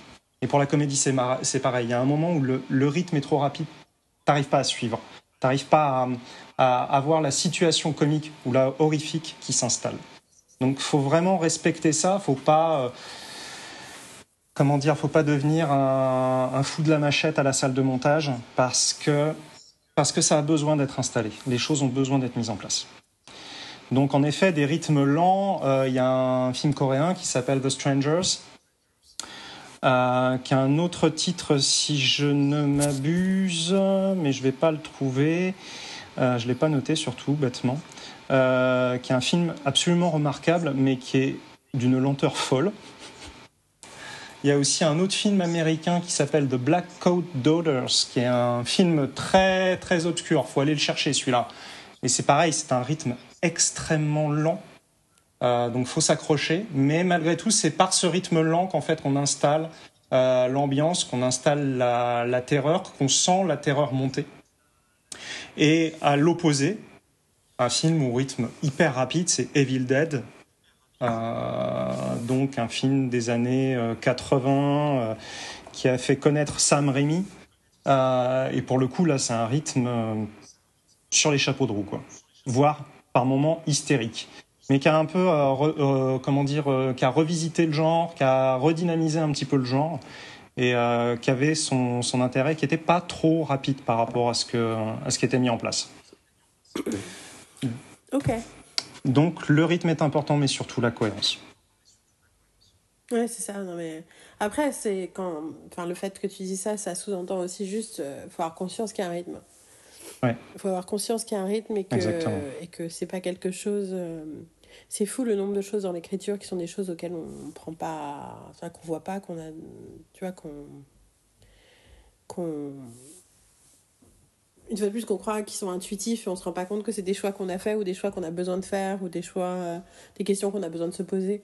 Et que et que du coup vu qu'on invente les histoires de enfin tu vois je, je trouve que c'est c'est un vrai truc d'apprendre à voir c'est quoi les choses qui sont en fait pas juste un gros blob de créativité mais des, des tenants les aboutissants et des ressorts euh, qu'on peut euh, analyser euh, en soi. alors peut-être pas dans les premières étapes d'écriture, peut-être pas, tu vois, mais tiens, bah, en fait, si le rythme, la, la, la, ouais, la, l'engrenage de l'histoire, comment est-ce que les choses avancent ou pas. Il bah, faut respecter, euh, faut respecter ton histoire, respecter ton univers.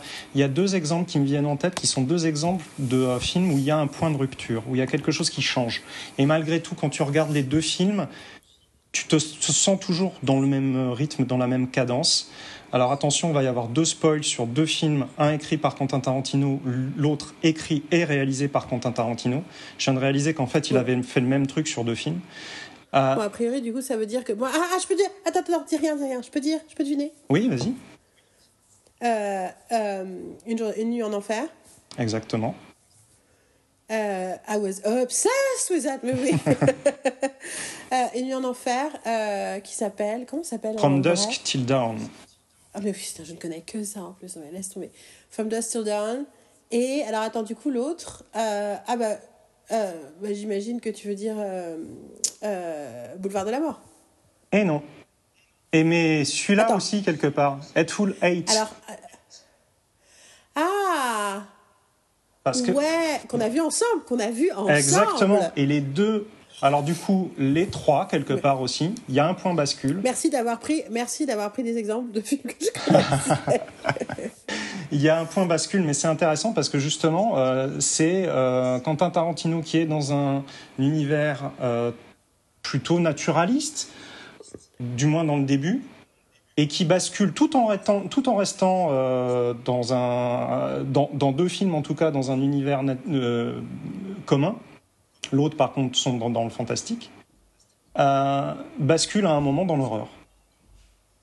Et malgré ça, quand on repense aux trois films, c'est peut-être moins évident sur euh, Boulevard de la Mort, euh, mais sur les deux autres, le rythme est équivalent, la cadence est équivalente, l'univers, quelque part, même s'il a basculé dans quelque chose d'autre, reste le même. Et surtout, mm. le plus important, mais euh, je vais peut-être me le garder en spoiler, ça sera mon point numéro 1. Donc je vais y revenir après. Mais euh, du coup, juste, je me sens obligée de te poser la question. Oui. Euh, des gens vont dire Ah bon, Tarantino, horreur Ouais. Ah bon, Hateful Eight, horreur ah, oui. À la limite, From the Still Down. Can you expand on that Ou est-ce que c'est dans des points plus tard? Bon, Alors, From the Still c'est facile. Ça passe dans un film, d'un film de gangster un film de vampire, pour schématiser. Donc, on est dans l'horreur. Spoiler alert. Spoiler alert. Je veux juste. Alors, du coup, attention. Méga spoiler. Story time. Du coup, story time, je me sens obligée. Donc, moi, j'ai vu ce film. Donc, pour les gens euh, qui n'ont pas suivi mon rapport euh, avec euh, Quentin Tarantino, j'ai été fan. En, je suis devenue fan en Russie. J'ai entendu parler de Pulp Fiction comme tout le monde et je suis allée le voir pour mes 15 ans. Ma marraine m'a emmené le voir avec son autre filleule qui avait aussi 15 ans. T'as besoin d'aller chercher un truc, c'est ça? Je vais juste boire, mais vas-y. Euh, et du coup, euh, elle nous a emmené le voir au cinéma et été horrifiée. En disant, euh, avec littéralement tout un truc de genre, c'est pour ça que le monde euh, est en pleine décadence, euh, parce qu'on a créé des œuvres qui banalisent la violence d'une façon inacceptable. donc voilà, donc ça c'était Yael, Yael et tu vois, révulsé par le truc. Et ensuite, ce qui s'est passé, c'est que la chaîne locale à Nijni en Russie a fait un truc Tarantino où pendant cinq, semaines, tous les mercredis soirs, est passé un film de l'écurie Tarantino. Je te rappelle qu'on est en 1997, donc il n'y a pas beaucoup de films. Du coup, les films sont Four Rooms, dont il y a un des segments qui est réalisé par Tarantino, From Dawn, Pulp Fiction. Euh, non, je sais pas, en tout cas, je n'ai pas vu True Romance. Ah ouais? Pulp Fiction, euh, j'ai pas vu Reservoir Dogs, j'ai pas vu euh, True Romance, mais peut-être qu'ils l'ont passé au début du mois et tout, puis bon, c'est les droits russes, who the fuck knows. Mais en tout cas, euh, j'ai du coup, j'ai revu Pulp Fiction que j'ai il y a plein de trucs qui m'ont plu dedans même si voilà j'ai beaucoup aimé Forums et j'ai euh, et j'ai vu Femme City Dawn et je pense même que je l'ai du coup enregistré. Et j'ai développé quand même une fascination euh, pour les tatouages de George Clooney et plein d'autres éléments de ce truc là et la chanson que sur laquelle Salma Hayek danse euh, que j'aime toujours autant aujourd'hui qui est dans certaines de mes compilations Ouh, ça veut dire qu'elle doit être dans la prochaine d'ailleurs, si on en reparle. Toujours est-il que, et ensuite il s'est passé le fameux truc où j'étais dans un magasin, ce qui est très rare de trouver des magasins Nijni à l'époque, qui vendaient des cassettes vidéo, et je leur ai demandé s'ils avaient des trucs en anglais, et ils m'ont regardé genre quoi? Et, et ils m'ont dit, bah ouais, si tu veux, on peut te choper un truc en anglais, mais bon, euh, t'auras pas de traduction quoi. Genre en gros, avant qu'on en fasse des cassettes, tu vois, genre le truc. Mais genre la version, le piratage non, non fini quoi. C'est un peu ça, c'était un peu l'ambiance que j'avais. Et je dis, vous, il dit, ouais, on peut t'en choper un. Et je dis, vous faites quoi? Il me dit, Indépendance Day. J'ai fait, je l'avais toujours pas vu à l'époque. J'ai fait, non, merci. Vous n'avez pas autre chose? Il dit, oh, Pulp Fiction. Je fais, ok. Vous me le faites combien? Il me dit 20 roubles, ce qui était 20 francs à l'époque. J'étais 20 roubles? C'était moins cher qu'une cassette. C'était le prix. Enfin, pour moi, ça valait de l'or. Tu vois ce que je viens d'avoir un truc. Et donc, ils m'ont. Et donc, il me dit, reviens la semaine prochaine. Et la semaine prochaine, donc, il me file une cassette clairement euh, copiée, enregistrée, où le son était pourri, mais où j'avais Pulp Fiction sans traduction par-dessus. Et je l'ai regardé 250 milliards de fois. Mais du coup, j'ai associé aussi à From Dust Till Dawn tout ce passage-là. Toujours est-il que du coup, je reviens en France et euh, novembre, euh, octobre arrive. Et moi et Marine, on décide pour la première fois de faire une vraie fête d'Halloween où on demande aux gens de se déguiser et on fait des trucs fun et tout dans la grande maison euh, de ses parents où elle habitait encore. Et donc, moi, je me déguisais en Buffy, bien sûr, parce qu'on était en 98. Et on fait un truc, et à un moment, euh, on danse, on fait plein de trucs, et à un moment, on dit tiens, on va regarder des films d'horreur. Et donc, on décide de lancer From Dust Till Dawn. Et mm. sauf qu'on est deux à savoir ce qui se passe dans le film, les autres ne savent pas ce qui se passe. Donc, en gros, il y a, je sais pas, une quinzaine de personnes sur le canapé, tout le monde s'endort. En mode, euh, c'est quoi ce truc chiant euh, C'est quoi cette espèce de psychodrame là Franchement, la tête de tout le monde quand il y a le switch qui se passe, c'est un souvenir, c'est un core memory, comme on dit. Ouais. Il n'y a rien de plus jubilatoire que de voir comment tout le monde s'est dressé sur leur siège quand tout d'un coup, le truc est parti en vrille et que euh, les vampires arrivent. Et c'était, du coup, rien que pour ça, j'étais là. This is awesome. This is awesome. Euh, je crois qu'il était sorti euh, à l'été en France. Il me semble que c'était à la fête du cinéma, mais je peux, je peux me tromper. Et la, la, salle où j'étais était blindée. À l'époque, je lisais beaucoup de magazines de cinéma, donc je savais ce qui se passait au milieu du film. Par contre, il y avait beaucoup de gens visiblement qui ne savaient pas. Et j'ai eu le droit au moment où ça switch à quelqu'un qui a dit dans la salle Hein? Ce qui nous a fait beaucoup rire. après, moi, je sais que la légende de Roberto Rodriguez, de El Mariachi et tout, je les m'avais déjà atteint. Ouais. J'avais déjà, euh, j'avais déjà, j'avais vu la version avec euh, Antonio Banderas. Ouais.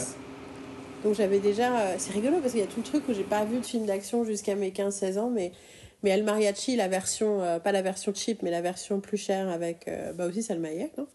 Euh, Je l'avais vu et je pense que je l'avais vu en festival avec ma mère, carrément, avec même ma mère, ça l'avait fait rire. Alors que pour le coup, elle, elle aimait pas les trucs qui faisaient boum boum, comme elle disait. Mais bon, passons. Donc, reprends, Mais du coup, si quelqu'un te dit Hateful Eight, pourquoi c'est un film d'horreur? Après, j'ai des images marquées dans ma tête, donc ça, moi j'ai un début de réponse, mais, mais je pense que ça, ça vaut le coup de le préciser. Oui, parce qu'à un moment, ça bascule, euh, ça bascule dans du limite gore. Euh, d'un seul coup, il y a des vomissements de sang, il y a des, euh, enfin, ça saigne de partout, et il y a une sorte d'antagoniste qui est un petit peu sacralisé comme une figure fantastique démoniaque dans le film, qui qui reprend tous les codes en fait. Il n'y a rien de fantastique dans The Hateful Eight, mais ça reprend des codes de, que tu as l'habitude de voir dans, des, dans, dans de l'horreur. Et ça, c'est de l'horreur à ce moment-là. Donc, euh, non, mais c'est intéressant. Et c'est intéressant que... en fait, euh, je pense que Quentin Tarantino adore l'horreur, mais qu'il a peut-être besoin de passer par euh, une première partie du, du, film où il pose les choses de manière naturaliste pour après accéder à ça. Comme si il se disait, faut que je fasse ça pour mériter d'aller dans l'horreur derrière. Ce qui est intéressant par, rapport à ce que je disais tout à l'heure sur You need a good story pour mériter. C'est ça. Après, je me trompe, je me trompe peut-être totalement dans son cas, mais en tout cas, vu qu'il l'a fait trois fois d'une certaine manière, même si Boulevard de la Mort, c'est pas tant de. Enfin, ouais, il y a, y, a, y a, des euh, éléments qui rappellent l'horreur, mais ça bascule moins que, euh, que Headful Eight. Euh, je pense que, ouais, il y a un peu de ça. Après, pour le coup, ça, ouais, ça bascule pas dans l'horreur euh, Boulevard de la Mort. Quelque part, c'est la première partie qui est un film d'horreur et la deuxième partie, c'est un revenge movie, en fait. C'est vrai, oui, tout à fait. Mais, euh, mais c'est rigolo parce que euh, quand j'ai Revenge Movie, comme si c'était un genre clair dans ma tête, mais ce n'est pas le cas, c'est juste que c'est comme ça que j'ai trouvé que c'était le meilleur oui, ça, ça, se pose bien. Non, mais je le dis pour quand, pour quand quelqu'un écoute le truc, il fait le Revenge Movie, c'est quoi les règles du Revenge Movie? Et je suis sûre que ça existe, mais enfin, il y en a, les paybacks, les machins, les trucs, euh, le, hashtag le compte de Monte Cristo, mais, mais, mais j'avais pas de genre spécifique en tête. Par contre, attends, t'as dit quelque chose, j'ai. On disait quelque chose. Oui, du coup, les codes. Euh, non, que. Ou alors, c'est juste que parce que son truc de l'horreur, son amour de l'horreur, c'est de montrer que l'horreur vient du réel. Aussi, oui. Et donc, il le, il le démontre dans sa façon de.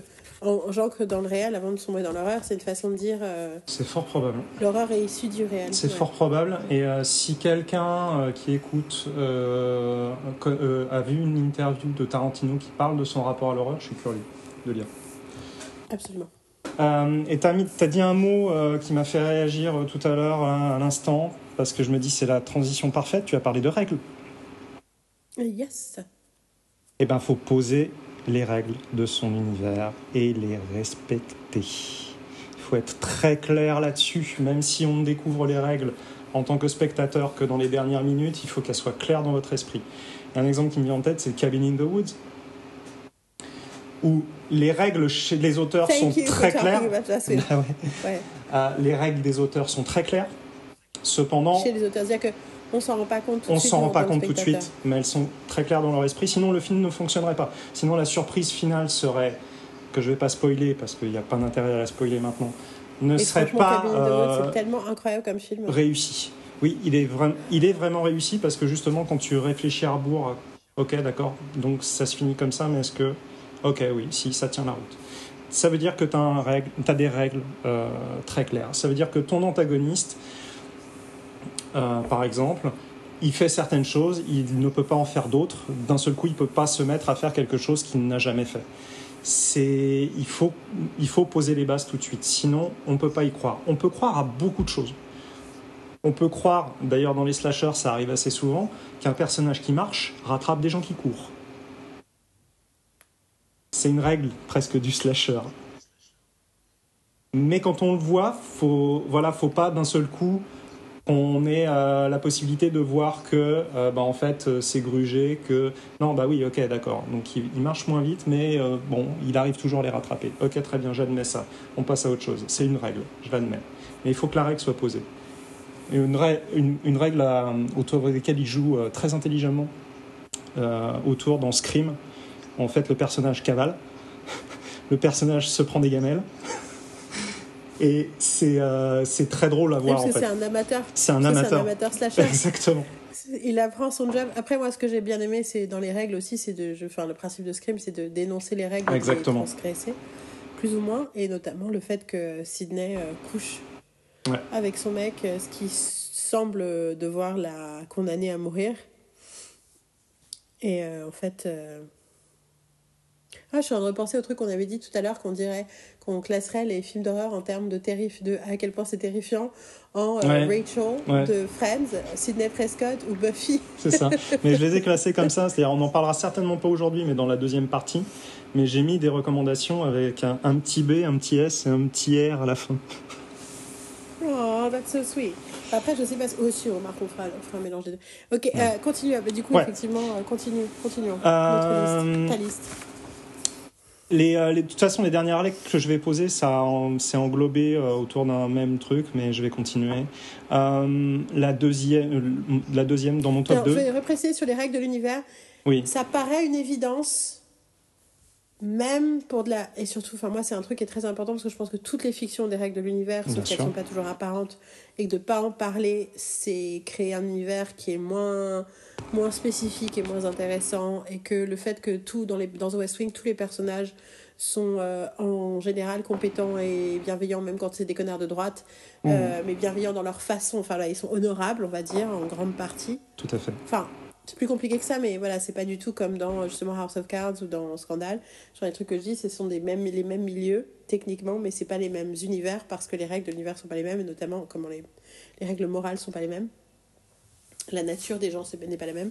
Euh, et et c'est hyper. Et c'est un vrai truc dont il faut parler avec d'autres gens, il faut, réfléchir, il faut pousser les limites, il faut, faut voir à quoi ça sert, il faut faire des choix. Et ça paraît un truc obvious, et en réalité, c'est du vrai travail euh, de, de, de considération, de concertation, et surtout, enfin, on revient à l'idée de la boule à neige, quoi. Tu décides que tu vas raconter une histoire dans un univers par-ci, bah, faisant quelque chose de special, quoi. Oui, tout à fait. Et du coup, euh, et donc effectivement, dans le cas du fantastique ou dans le cas de l'horreur, ça veut dire aussi fais pas n'importe quoi. Mais dans le sens où dit fais pas des trucs incohérents, on revient sur la suspension de l'incrédulité. hein.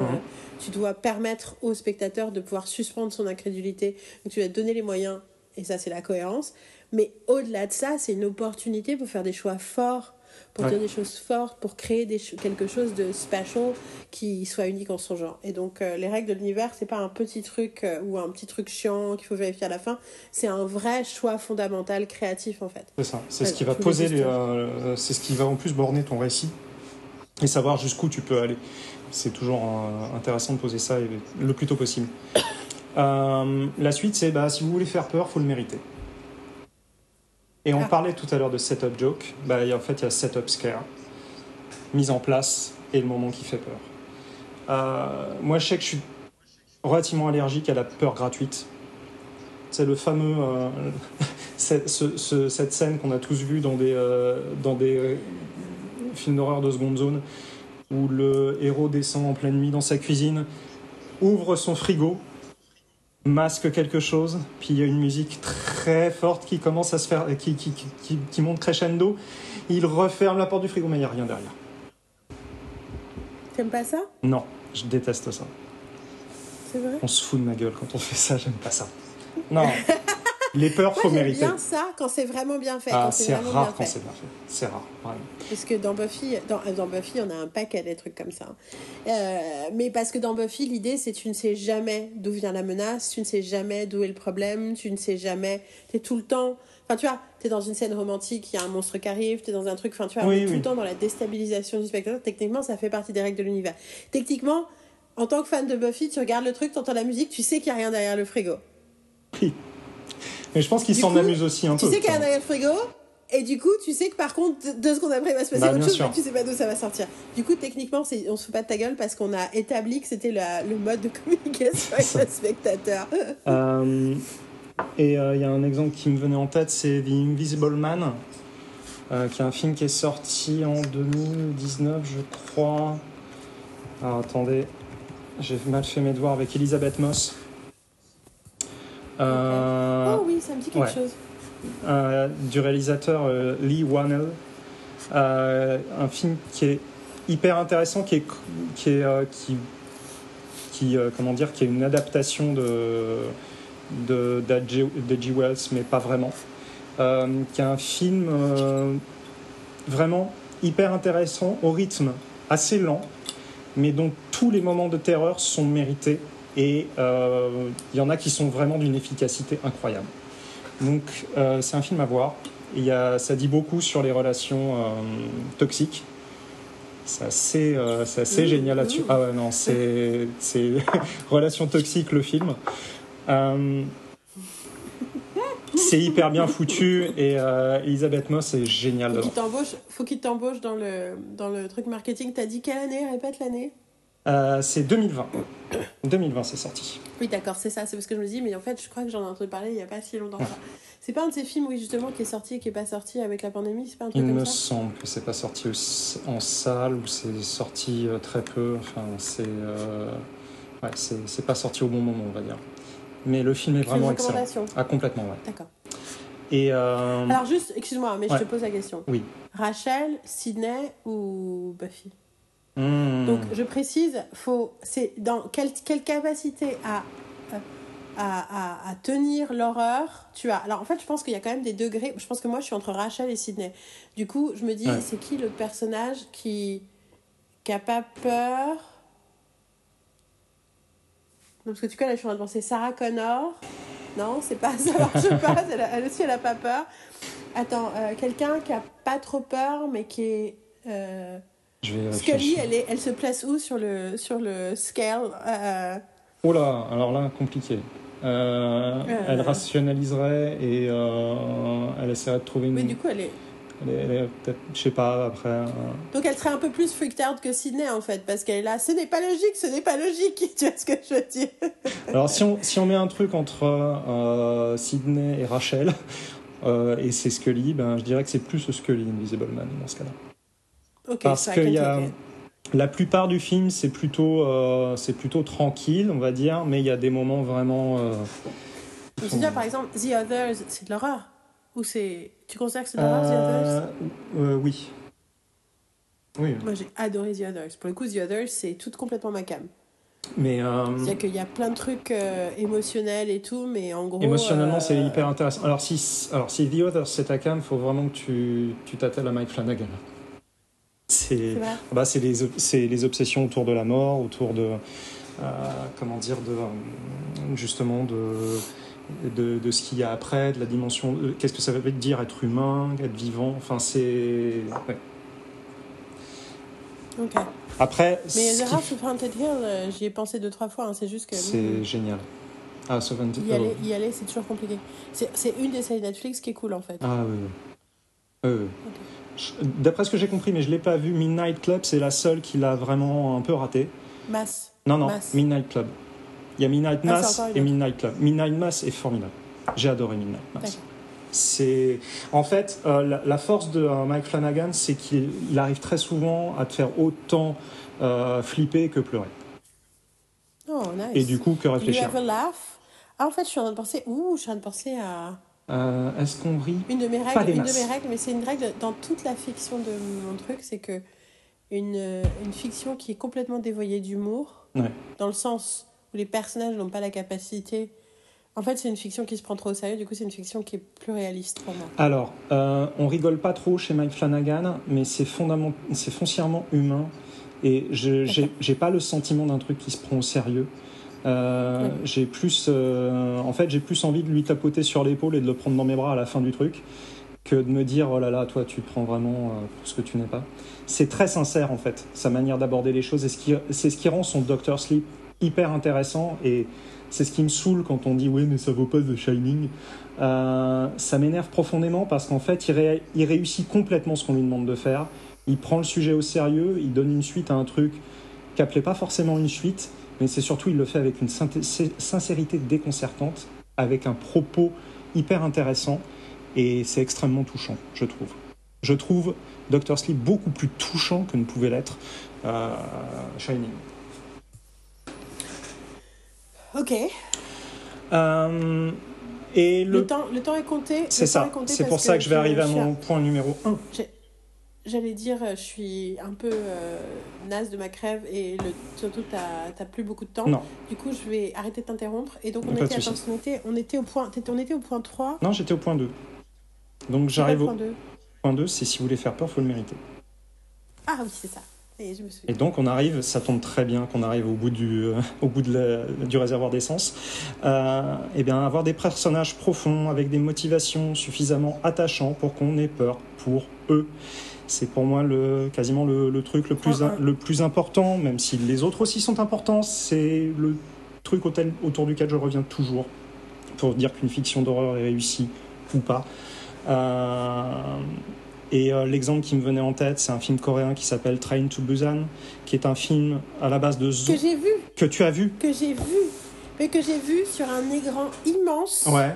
au premier rang, Pour des raisons euh, logistiques, parce qu'il y a un gros festival, il y a Fantastic, Fantastic Fest, Fantasy Fest, Mhm. qui est un gros festival de, en Allemagne Ouais. de musique, de films machin fantastique. Et, euh, et ce qui était rigolo, c'est que la nana à côté de moi vient de Busan.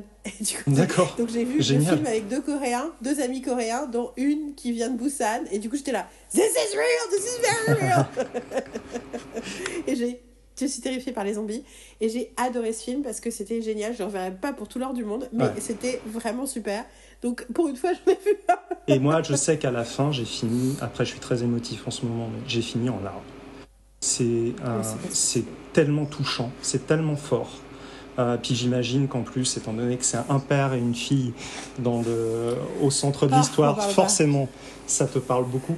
Euh, mais c'est enfin, c'est- c'est vraiment très fort et c'est là qu'on voit que, en fait, si t'as pas des personnages qui.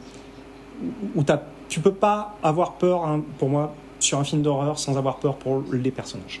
Donc, faut, faut vraiment euh, respecter ça. Euh, que ça soit au cœur de, de, toutes tes réflexions, c'est de te dire cette personne que je suis en train de mettre en scène là dans une situation difficile, est-ce que j'ai eu le temps de créer un lien avec le spectateur? Et des fois, c'est des liens qui peuvent être très artificiels, mais il en faut. hein. Il faut quelque chose. Par exemple, ça fonctionne sur Scream, même si ça va très vite dans la première scène, parce que c'est euh, comment dire Drew Barrymore et qu'il y a un attachement du public envers Drew Barrymore et du coup ils prennent un raccourci, mais il y a un lien qui se crée et quand elle est en difficulté dans la scène d'ouverture de Scream, on a peur pour elle. Euh, mais il faut quelque chose. Et donc si c'est pas Drew, après, si t'as pas Drew. Barrymore, tu on prends prend tout le temps de connaître Sydney. C'est ça. En Et plus, après, on prend le temps de connaître exactement. Pour. euh, on prend le temps de l'humaniser, de voir que elle a des, elle a des, euh, elle a eu des problèmes dans son existence, qu'elle est attachante malgré tout, qu'on arrive à se, à se- pas forcément à se mettre à sa place. On n'est pas tous une étudiante américaine de, euh, de 17 ans, mais quand même, on arrive à se projeter. Euh, il, Parce que j'ai adoré ce film. il est, il est vraiment, le premier est vraiment, est vraiment remarquable. Et surtout que moi, j'ai jamais vu de film qui faisait peur avant. Et on allait... Marine a eu des places par studio pour l'avant-première euh, Ouais. au Grand Pâté, place de Clichy. Et donc, du coup, euh, on y allait. Bon, c'était en VF, on était un peu deg. Euh, parce qu'on était déjà snob à l'époque. Euh, mais moi, j'avais jamais vu de film. J'ai vu un film de loup-garou quand j'étais, j'avais dû avoir 5-6 ans qui m'a terrifiée. Du coup, j'avais plus Ouais. jamais vu un truc qui faisait peur. Et je regarde le truc et je te jure, quand elle sort, elle, elle essaie de sortir par la fenêtre et l'autre il l'attrape. J'ai hurlé. Marine qui a grandi en regardant tous les films d'horreur de la Terre avant ses 13 ans, elle n'avait pas eu la réaction moi. Moi j'ai. Mais en fait, elle avait un grand frère, du coup, il lui faisait regarder des films qui faisaient peur pour la faire cri- enfin, lui- pour lui faire peur vois, quand elle était petite. Donc, euh, Super. du coup, euh, Marine arrive, euh, arrive à 20 ans en mode euh, Nothing can touch me. Et moi, j'ai Ah Là, qui lui a tout juste touché le bras. Mais en plus, j'étais ultra fan de Friends déjà, donc il y a Courtney Cox dedans. Ouais. Ultra fan de Party of Five. Ouais. Euh, donc voilà, Sidney, voilà. Et puis surtout, pour l'avoir revu au cinéma il y a quelques années, parce que ils font un. Une fois par mois, ils passent des films d'horreur dans mon cinéma local à Berlin. D'accord, très bien. Euh, de toutes les périodes, de tous les genres, de tous les modes aussi, de série Z à, à films machin. Et il y a quelques années, ils avaient fait, euh, ils ont fait Cabin in the Woods. J'ai pas pu. Si si, on a, on a réussi à revoir Cabin in the Woods. En tout cas, on est retourné voir Scream. Ouais. Il y a quelques années au cinéma. Et j'adore, mais chaque seconde de ce film, quoi. Oh là là, qu'est-ce que c'est joli, c'est beau, la musique est géniale, Ouais, les personnages sont géniaux, les... mais franchement, mais il n'y a rien acheté dans ce film, quoi. C'est La, la- la impressionnant. BO de Beltrami est remarquable. Sur, euh, Je parlais des tracks, mais bien sûr. Donc, Oui, moi, mais parle- aussi les deux. No more Et puis, euh, no more books. La School's Out qui commence par une nana qui chante jazzy. No more dancing dirty looks. School's out. Bah, ça après t'entends School's out. Moi je suis là, I love it. J'ai et puis pareil euh, le truc euh, putain le track où tu euh, le truc This is the, this is the age of the image of America, je sais pas quoi, quel track quand c'est quand tu vois la première voiture qui va à la partie euh, chez la chez la copine de Ouais. Sydney Mm. et t'as la chanson enfin t'as euh, le truc de Nick Cave non, Red Right Hand. Nick Cave, ouais. voilà, Red Right Hand qui est dans tous les Scream. Même les derniers qu'ils ont voilà. sortis, c'est un... il y a Red Right Hand. Ça fait partie mais de, euh, de non non il y a des trucs euh, enfin elle est, elle est incroyable cette BO Oui. elle est incroyable cette BO Tout à fait. Donc euh, voilà, Mais- c'est oui, mon je vois, top. je vois très euh, bien ce que tu veux dire. c'est- voilà, c'est c'est mon top 7 et c'est vrai que les trois derniers c'est un peu englobé sous le même euh, sous la même bannière qui est bah, en fait faut prendre faut pas trop se prendre au sérieux mais il faut prendre le genre au sérieux. Faut pas se dire euh, bah voilà c'est du genre, il y a des codes, je vais rép- je vais respecter les codes et je vais m'en sortir. C'est beaucoup plus complexe que ça et c'est pour ça que tu as beaucoup quand même à mes à mes yeux de bah, d'horreur euh, de mauvaise qualité. C'est parce que c'est pas pour moi c'est pas pris au sérieux. Exactement. Et euh, l'humanité. et euh, L'humanité de la démarche et l'humanité de ce que tu dépeins à l'écran, en fait. et en fait, c'est comme tout film de genre, science-fiction, euh, fantastique, fantasy, film de super-héros. Si tu, si tu restes sur la première impression que bah, c'est du genre, donc je vais prendre ça par-dessus la jambe quand je vais le voir, tu vas pas le prendre au sérieux et tu vas pas voir ce qu'il y a raconté derrière. Ce qui est intéressant, c'est justement de se dire attends, mais qu'est-ce que, qu'est-ce que les auteurs de ce que je suis en train de voir sont en train d'essayer de me raconter Et c'est là que c'est, C'est euh, rigolo parce que c'est plus dis ça et intéressant. en même temps, Ouais.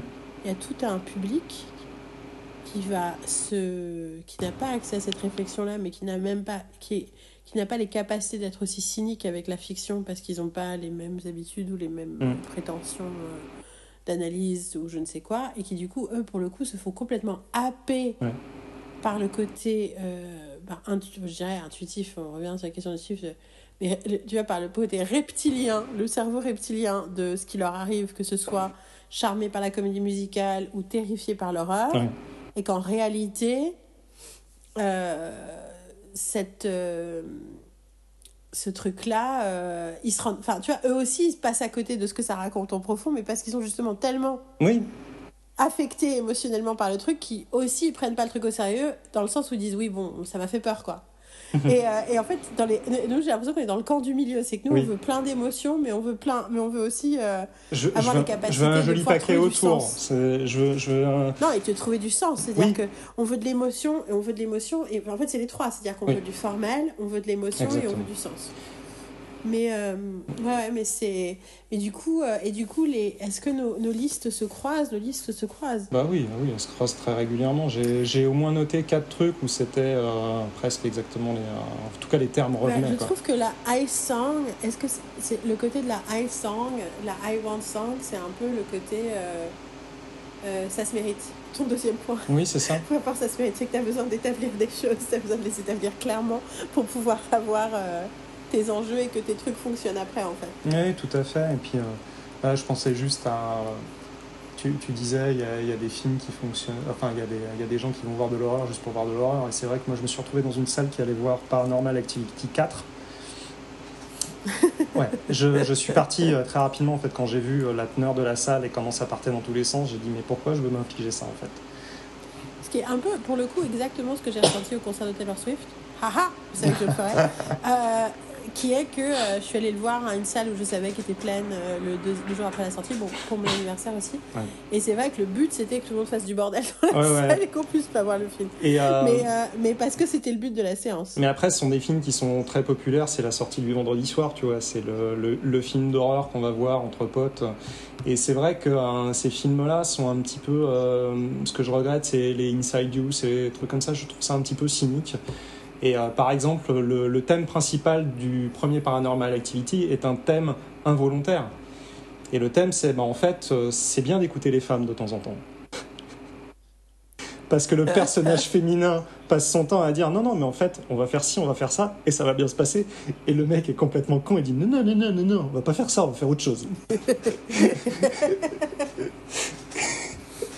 Tu m'as, tu m'as, viens de me vendre le film là. Tu viens Et, de me euh, vendre le film. J'ai grave envie de le voir. Et maintenant. ça m'a fait écho dernièrement en voyant un film qui s'appelle Bone Tomahawk, qui est un film d'horreur western. Euh, Attends, répète le titre. Bone, Bon quoi? Bone Tomahawk. Ah, Tomahawk, like a Tomahawk. Exactement. Comme un truc, euh, comme une. euh, C'est un Tomahawk, on est d'accord, c'est la, c'est la hache euh, C'est ça. amérindienne. Exactement. Avec euh, Kurt Russell, Patrick Wilson, Matthew Fox et Lily Simmons. Euh, ouais, Nice Euh, j'adore Lily Simmons. En plus, je la trouve sous-employée au possible, mais j'adore Lily Simmons.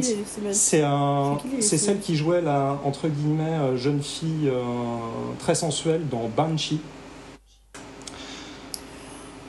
Oh Attends. Ah, la gamine Exactement, qui joue aussi euh, plus ou moins le même rôle parce qu'ils savent pas lui donner autre chose dans True Detective. Euh, Lequel, True Détective le- la saison 1. Joue une prostituée. Euh. Voilà.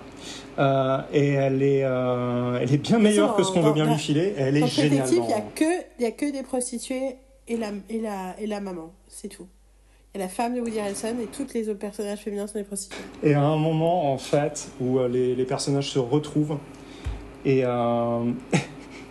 et elle, elle- je, vais, je vais vraiment paraphraser, mais l'idée principale, c'est ce qui, ce qui tue, c'est pas euh, les entités horrifiques ou euh, les, euh, les, les créatures ou les trucs comme ça, c'est la stupidité. C'est clair. Ça, that's a very true statement. Ah, mais ouais. mais ça donne envie aussi. Ouais. Celui-là, tu le... c'est qui? C'est Scully? C'est Buffy? C'est Sydney c'est- Buffy? Non, non c'est là on est sur un truc. Buffy, Buffy, il n'y a rien qui lui fait peur. hein. Non, mais justement, je dirais que c'est plus Sydney. D'accord. Voir, euh, On n'est pas en mode. Buffy, on est en mode Sydney. Ouais, ouais. Voir euh, dans certaines scènes, euh, c'est. c'est- Après, t'as vu euh, Train to Busan, donc bon, voilà. Je pense que t'es à peu près sur le même créneau. Et je voulais dire, Train to Busan, l'intérêt, c'est que le personnage, enfin, de, ce dont je me souviens, le personnage du père, Ouais. ce qui est intéressant, c'est qu'on le voit, c'est qu'il évolue, c'est qu'il Ouais. n'est pas parfait au début, Non. que parce qu'il est, on est attaché parce qu'il n'est pas parfait, parce que justement, il n'a pas été capable, enfin, dans mon souvenir, c'est il a, ja- il a pas été un père assez présent dans, enfin, il n'est pas du genre hyper présent pour sa fille, et du coup, là, tout d'un coup, l'enjeu de prouver qu'il est capable d'être présent pour sa fille devient essentiel. Euh, et que du coup, il y a quelque chose où c'est une quête existentielle aussi euh, auquel on peut euh, s'attacher et où la, la, le, le- le truc horrifique qui est la survie, dans ce cas-là, enfin, le fait, le- la menace de, de, de mort, euh, de potentiellement de disparaître, est, est alimentée par cette, ce désir de prouver quelque chose et de se prouver quelque chose, sa capacité à protéger sa fille. Et euh, du coup, euh, c'est pas. Donc, c'est l'idée d'avoir des personnages. euh, pour qui on a peur, c'est pas juste effectivement des peurs physiques, c'est des peurs émotionnelles, mais surtout, faut, enfin, attachant ne veut pas dire parfait, Non, du ne tout. veut pas dire, voilà, ne veut pas dire angélique, ne veut pas dire rien de ça. Quoi. Du tout. On en revient toujours aux émotions, de toute manière, et, et- et ce que les personnages nous, nous évoquent et euh, com- comment ils nous font réagir.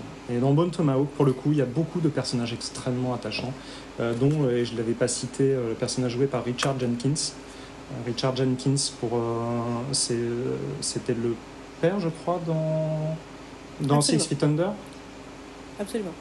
euh, qui est un acteur formidable et qui a un rôle euh, remarquable. C'est super bien dialogué, c'est très fin en fait. Et euh, et il y a des moments où c'est assez drôle en fait, volontairement. Je vais essayer de mettre tout, mais il est possible que je mette, euh, que je privilégie la mise en ligne de cet épisode avant de faire tout le post. Donc, euh, Pardon. si vous n'avez pas le- les infos dans le post tout de suite, euh, n'hésitez pas à y retourner. Euh, mais en gros, je vais mettre toutes les références que tu as données et que j'ai données. Pour l'épisode suivant, j'ai envie de... Parce que du coup, j'ai un peu de... Enfin, en fait, je pensais faire ma liste et du coup rentrer dans le détail la prochaine fois, mais je sais pas si... Si je sais pas, ça a autant de sens. À la limite, j'aimerais bien peut-être refaire ma liste inspirée par la tienne ou un truc comme ça. Mais je pense que ça a plus de sens qu'on passe du temps à parler des références et des, des choses qu'on conseille et des... euh, de, tu vois, quels sont pour nous des trucs qui méritent d'être étudiés, d'être regardés, d'être euh, Ouais. analysés. Oui, tout à fait. ouais. Moi, j'ai une liste, j'ai une liste de comédies musicales à conseiller, et à- voilà. Et du coup, alors, ceci est un appel à- aux gens qui nous écoutent. Si vous avez des questions sur l'horreur, sur la comédie musicale, des questions spécifiques, des questions générales, des questions par rapport à tout ce qu'a raconté euh, Dom, ce que j'ai un peu raconté, des choses qui ne sont pas assez claires, des choses. C'est le moment de nous écrire. Mm. Il y a un email, euh, il y a un email euh, sur le post, il y a euh, où personne n'écrit jamais rien, qui s'appelle question at Je crois que l'email marche toujours. Si l'email marche plus, vous pouvez m'écrire à I cannot sit still at gmail.com. C'est un email qui fonctionne. Vous pouvez m'écrire aussi à yael.simkovic.gmail.com en toute honnêteté, c'est aussi très simple. Euh, vous pouvez nous contacter, vous pouvez commenter sur le, le post du, du podcast, vous pouvez nous écrire euh, sur euh, les réseaux sociaux, sur Facebook, sur Instagram et tout ça. Franchement, donnez-nous au moins trois questions à nous mettre sous la dent, quoi. Ce serait cool. Comme ça, en plus, ça voudrait dire qu'il y a des gens qui nous écoutent pour vrai. non, mais des questions que vous posez, que ce soit pour écrire, pour analyser, pour réfléchir par rapport à des choses que vous vous aimez ou que vous aimez pas. On qu'on puisse réfléchir ensemble en fait.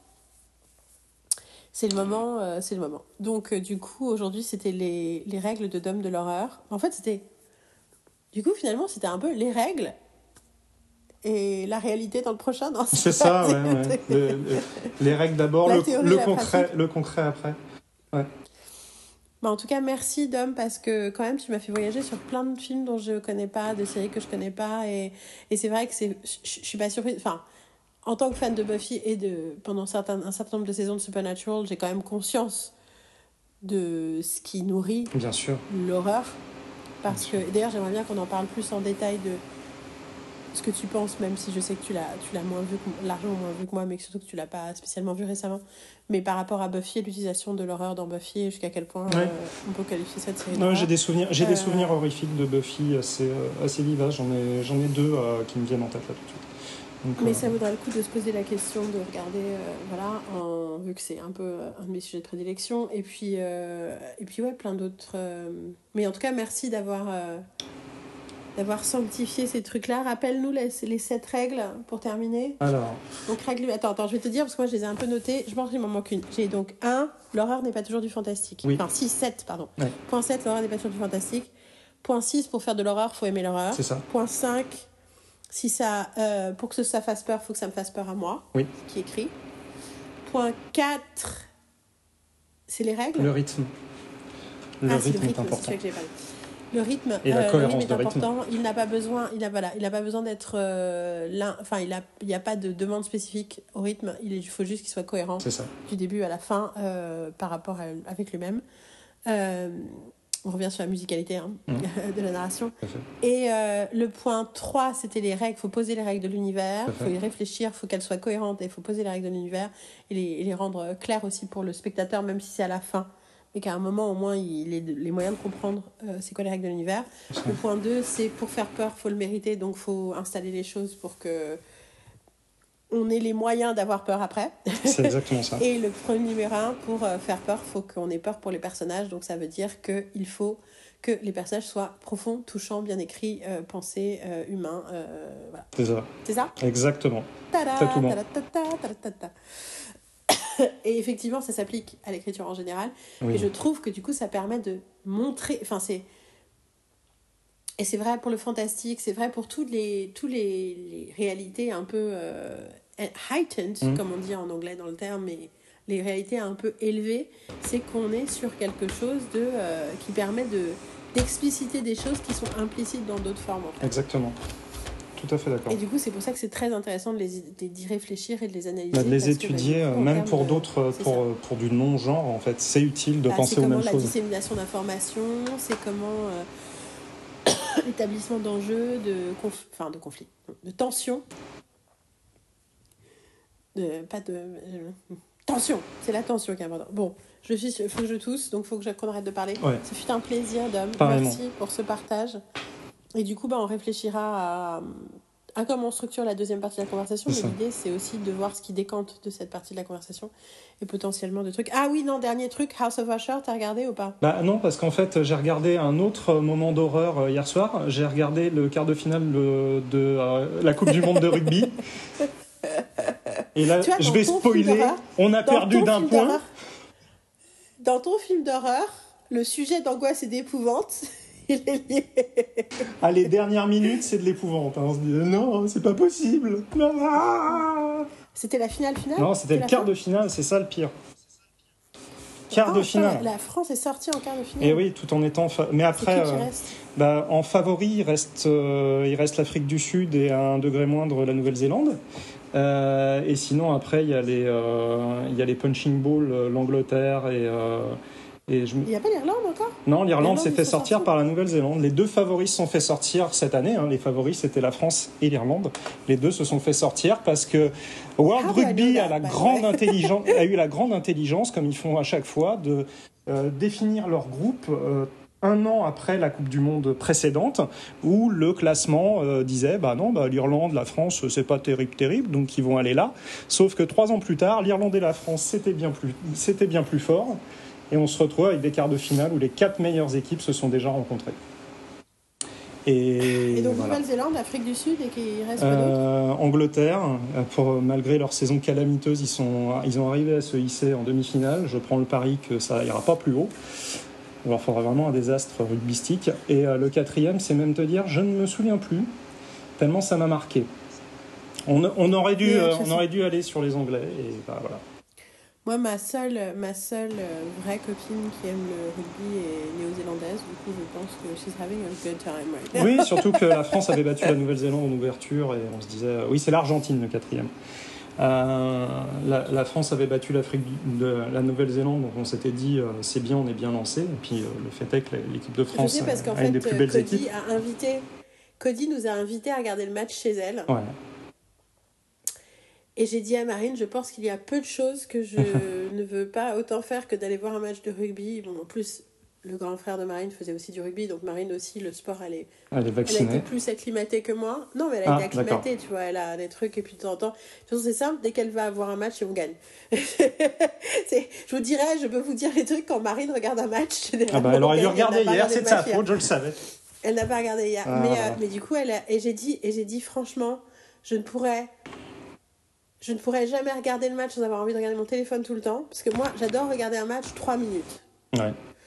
Mais au bout de 3 minutes, je me fais chier comme un rat mort, et du coup, euh, je... en gros, je suis tout le temps assise en disant. Ne regarde pas ton téléphone, ne regarde pas ton téléphone, ne regarde pas ton téléphone. Regarde, compte le nombre de, compte le nombre de dalles qu'il y a sur le carrelage, compte le nombre de Oh la lattes qu'il y a sur le parquet.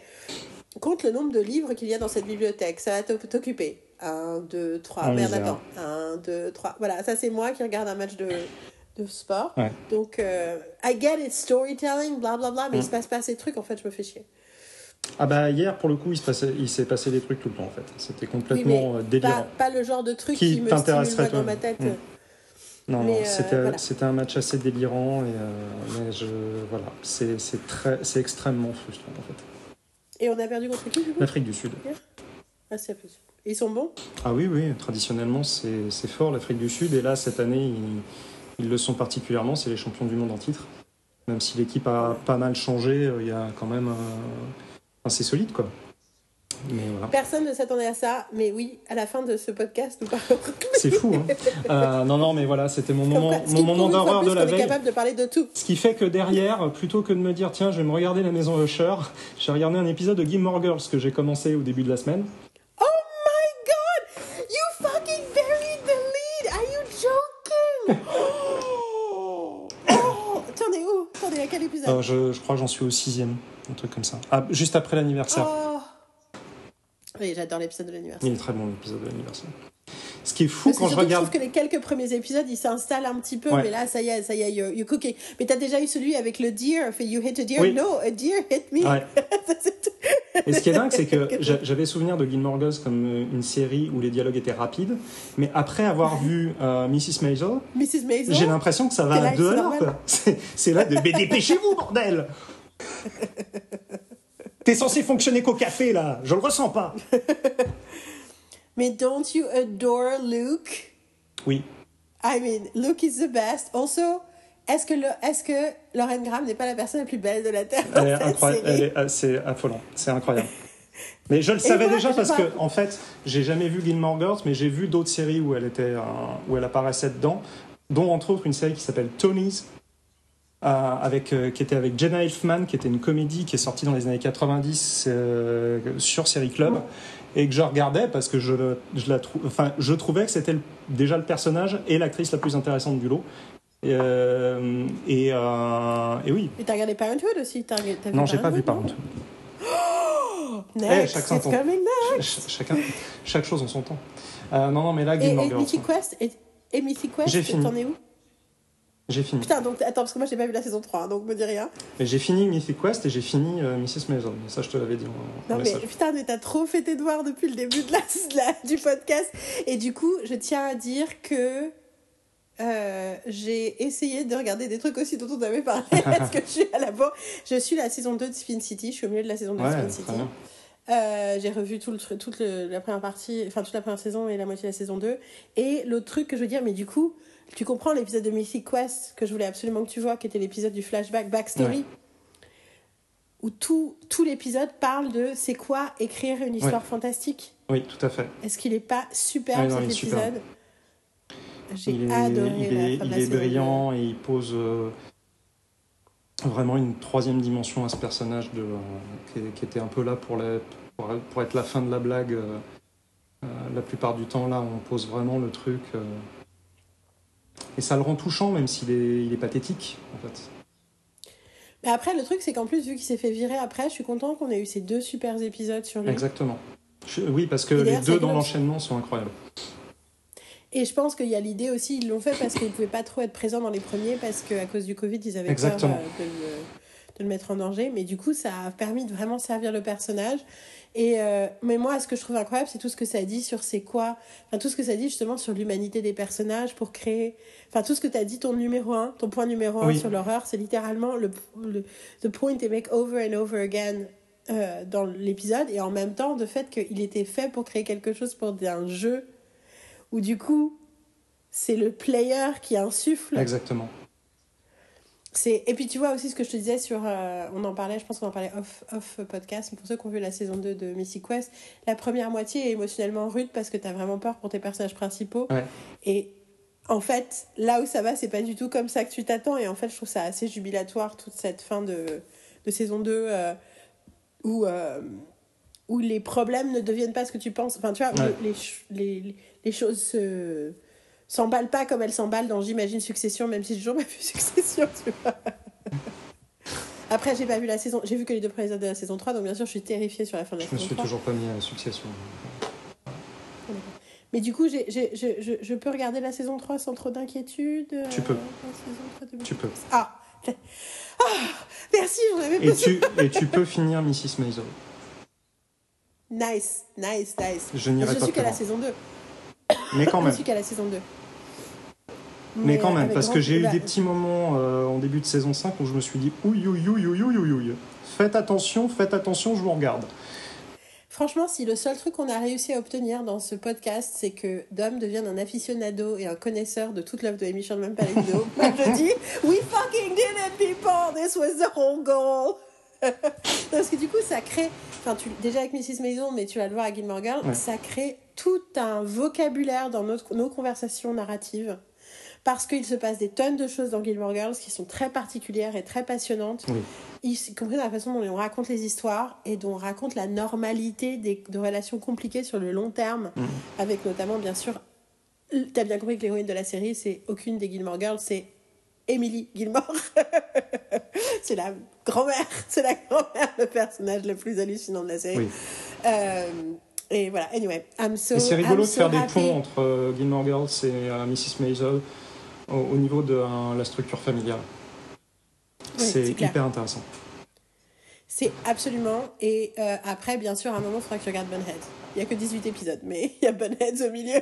Attends, attends. qui a encore un autre délire Ouais. et où tu sens des trucs d'exploration narrative sur comment on construit un épisode parce qu'on est dans- on est plus sur euh, la WB on est sur le câble Ouais. et donc du coup on se permet de faire des trucs un peu différents qui à mon avis insufflent dans A Year in the Life qui est les les quatre derniers téléfilms de Gilmore Girls euh, qui ont été faits beaucoup plus tard sachant qu'en plus moi je viens d'apprendre par quelqu'un un de mes intervenants qui est un de mes collègues euh, au CEFPF qui est directeur de production euh, pour des Américains à Paris Ouais. et j'ai appris un, un truc sur, euh, sur euh, potentiellement la, prochaine, la thématique de, prochaine, euh, de la prochaine. C'est lui qui a fait l'épisode de Mrs. Maison qui se passe à Paris. Mmh, le fameux. C'est lui qui a fait la direction de production pour ça. Et du coup, a priori, euh, j'ai eu une info sur la thématique du prochain projet Paladino pour Amazon. Ooh. And it's extremely exciting for me. ok. I'll tell you off. Ouais, ouais, pas de problème. Bon, euh, au revoir tout le monde, bonne, euh, à la prochaine et bonne écriture d'ici là. Hein ouais, et, bonne euh, écriture. Ouais. Du coup, euh, bonne écriture. Puis si, si vous êtes malade comme nous, bon rétablissement. Hein, que... c'est ça. À la prochaine. À la prochaine. On arrête Arrête. Say a prayer for the youth of America. God bless our youth, America.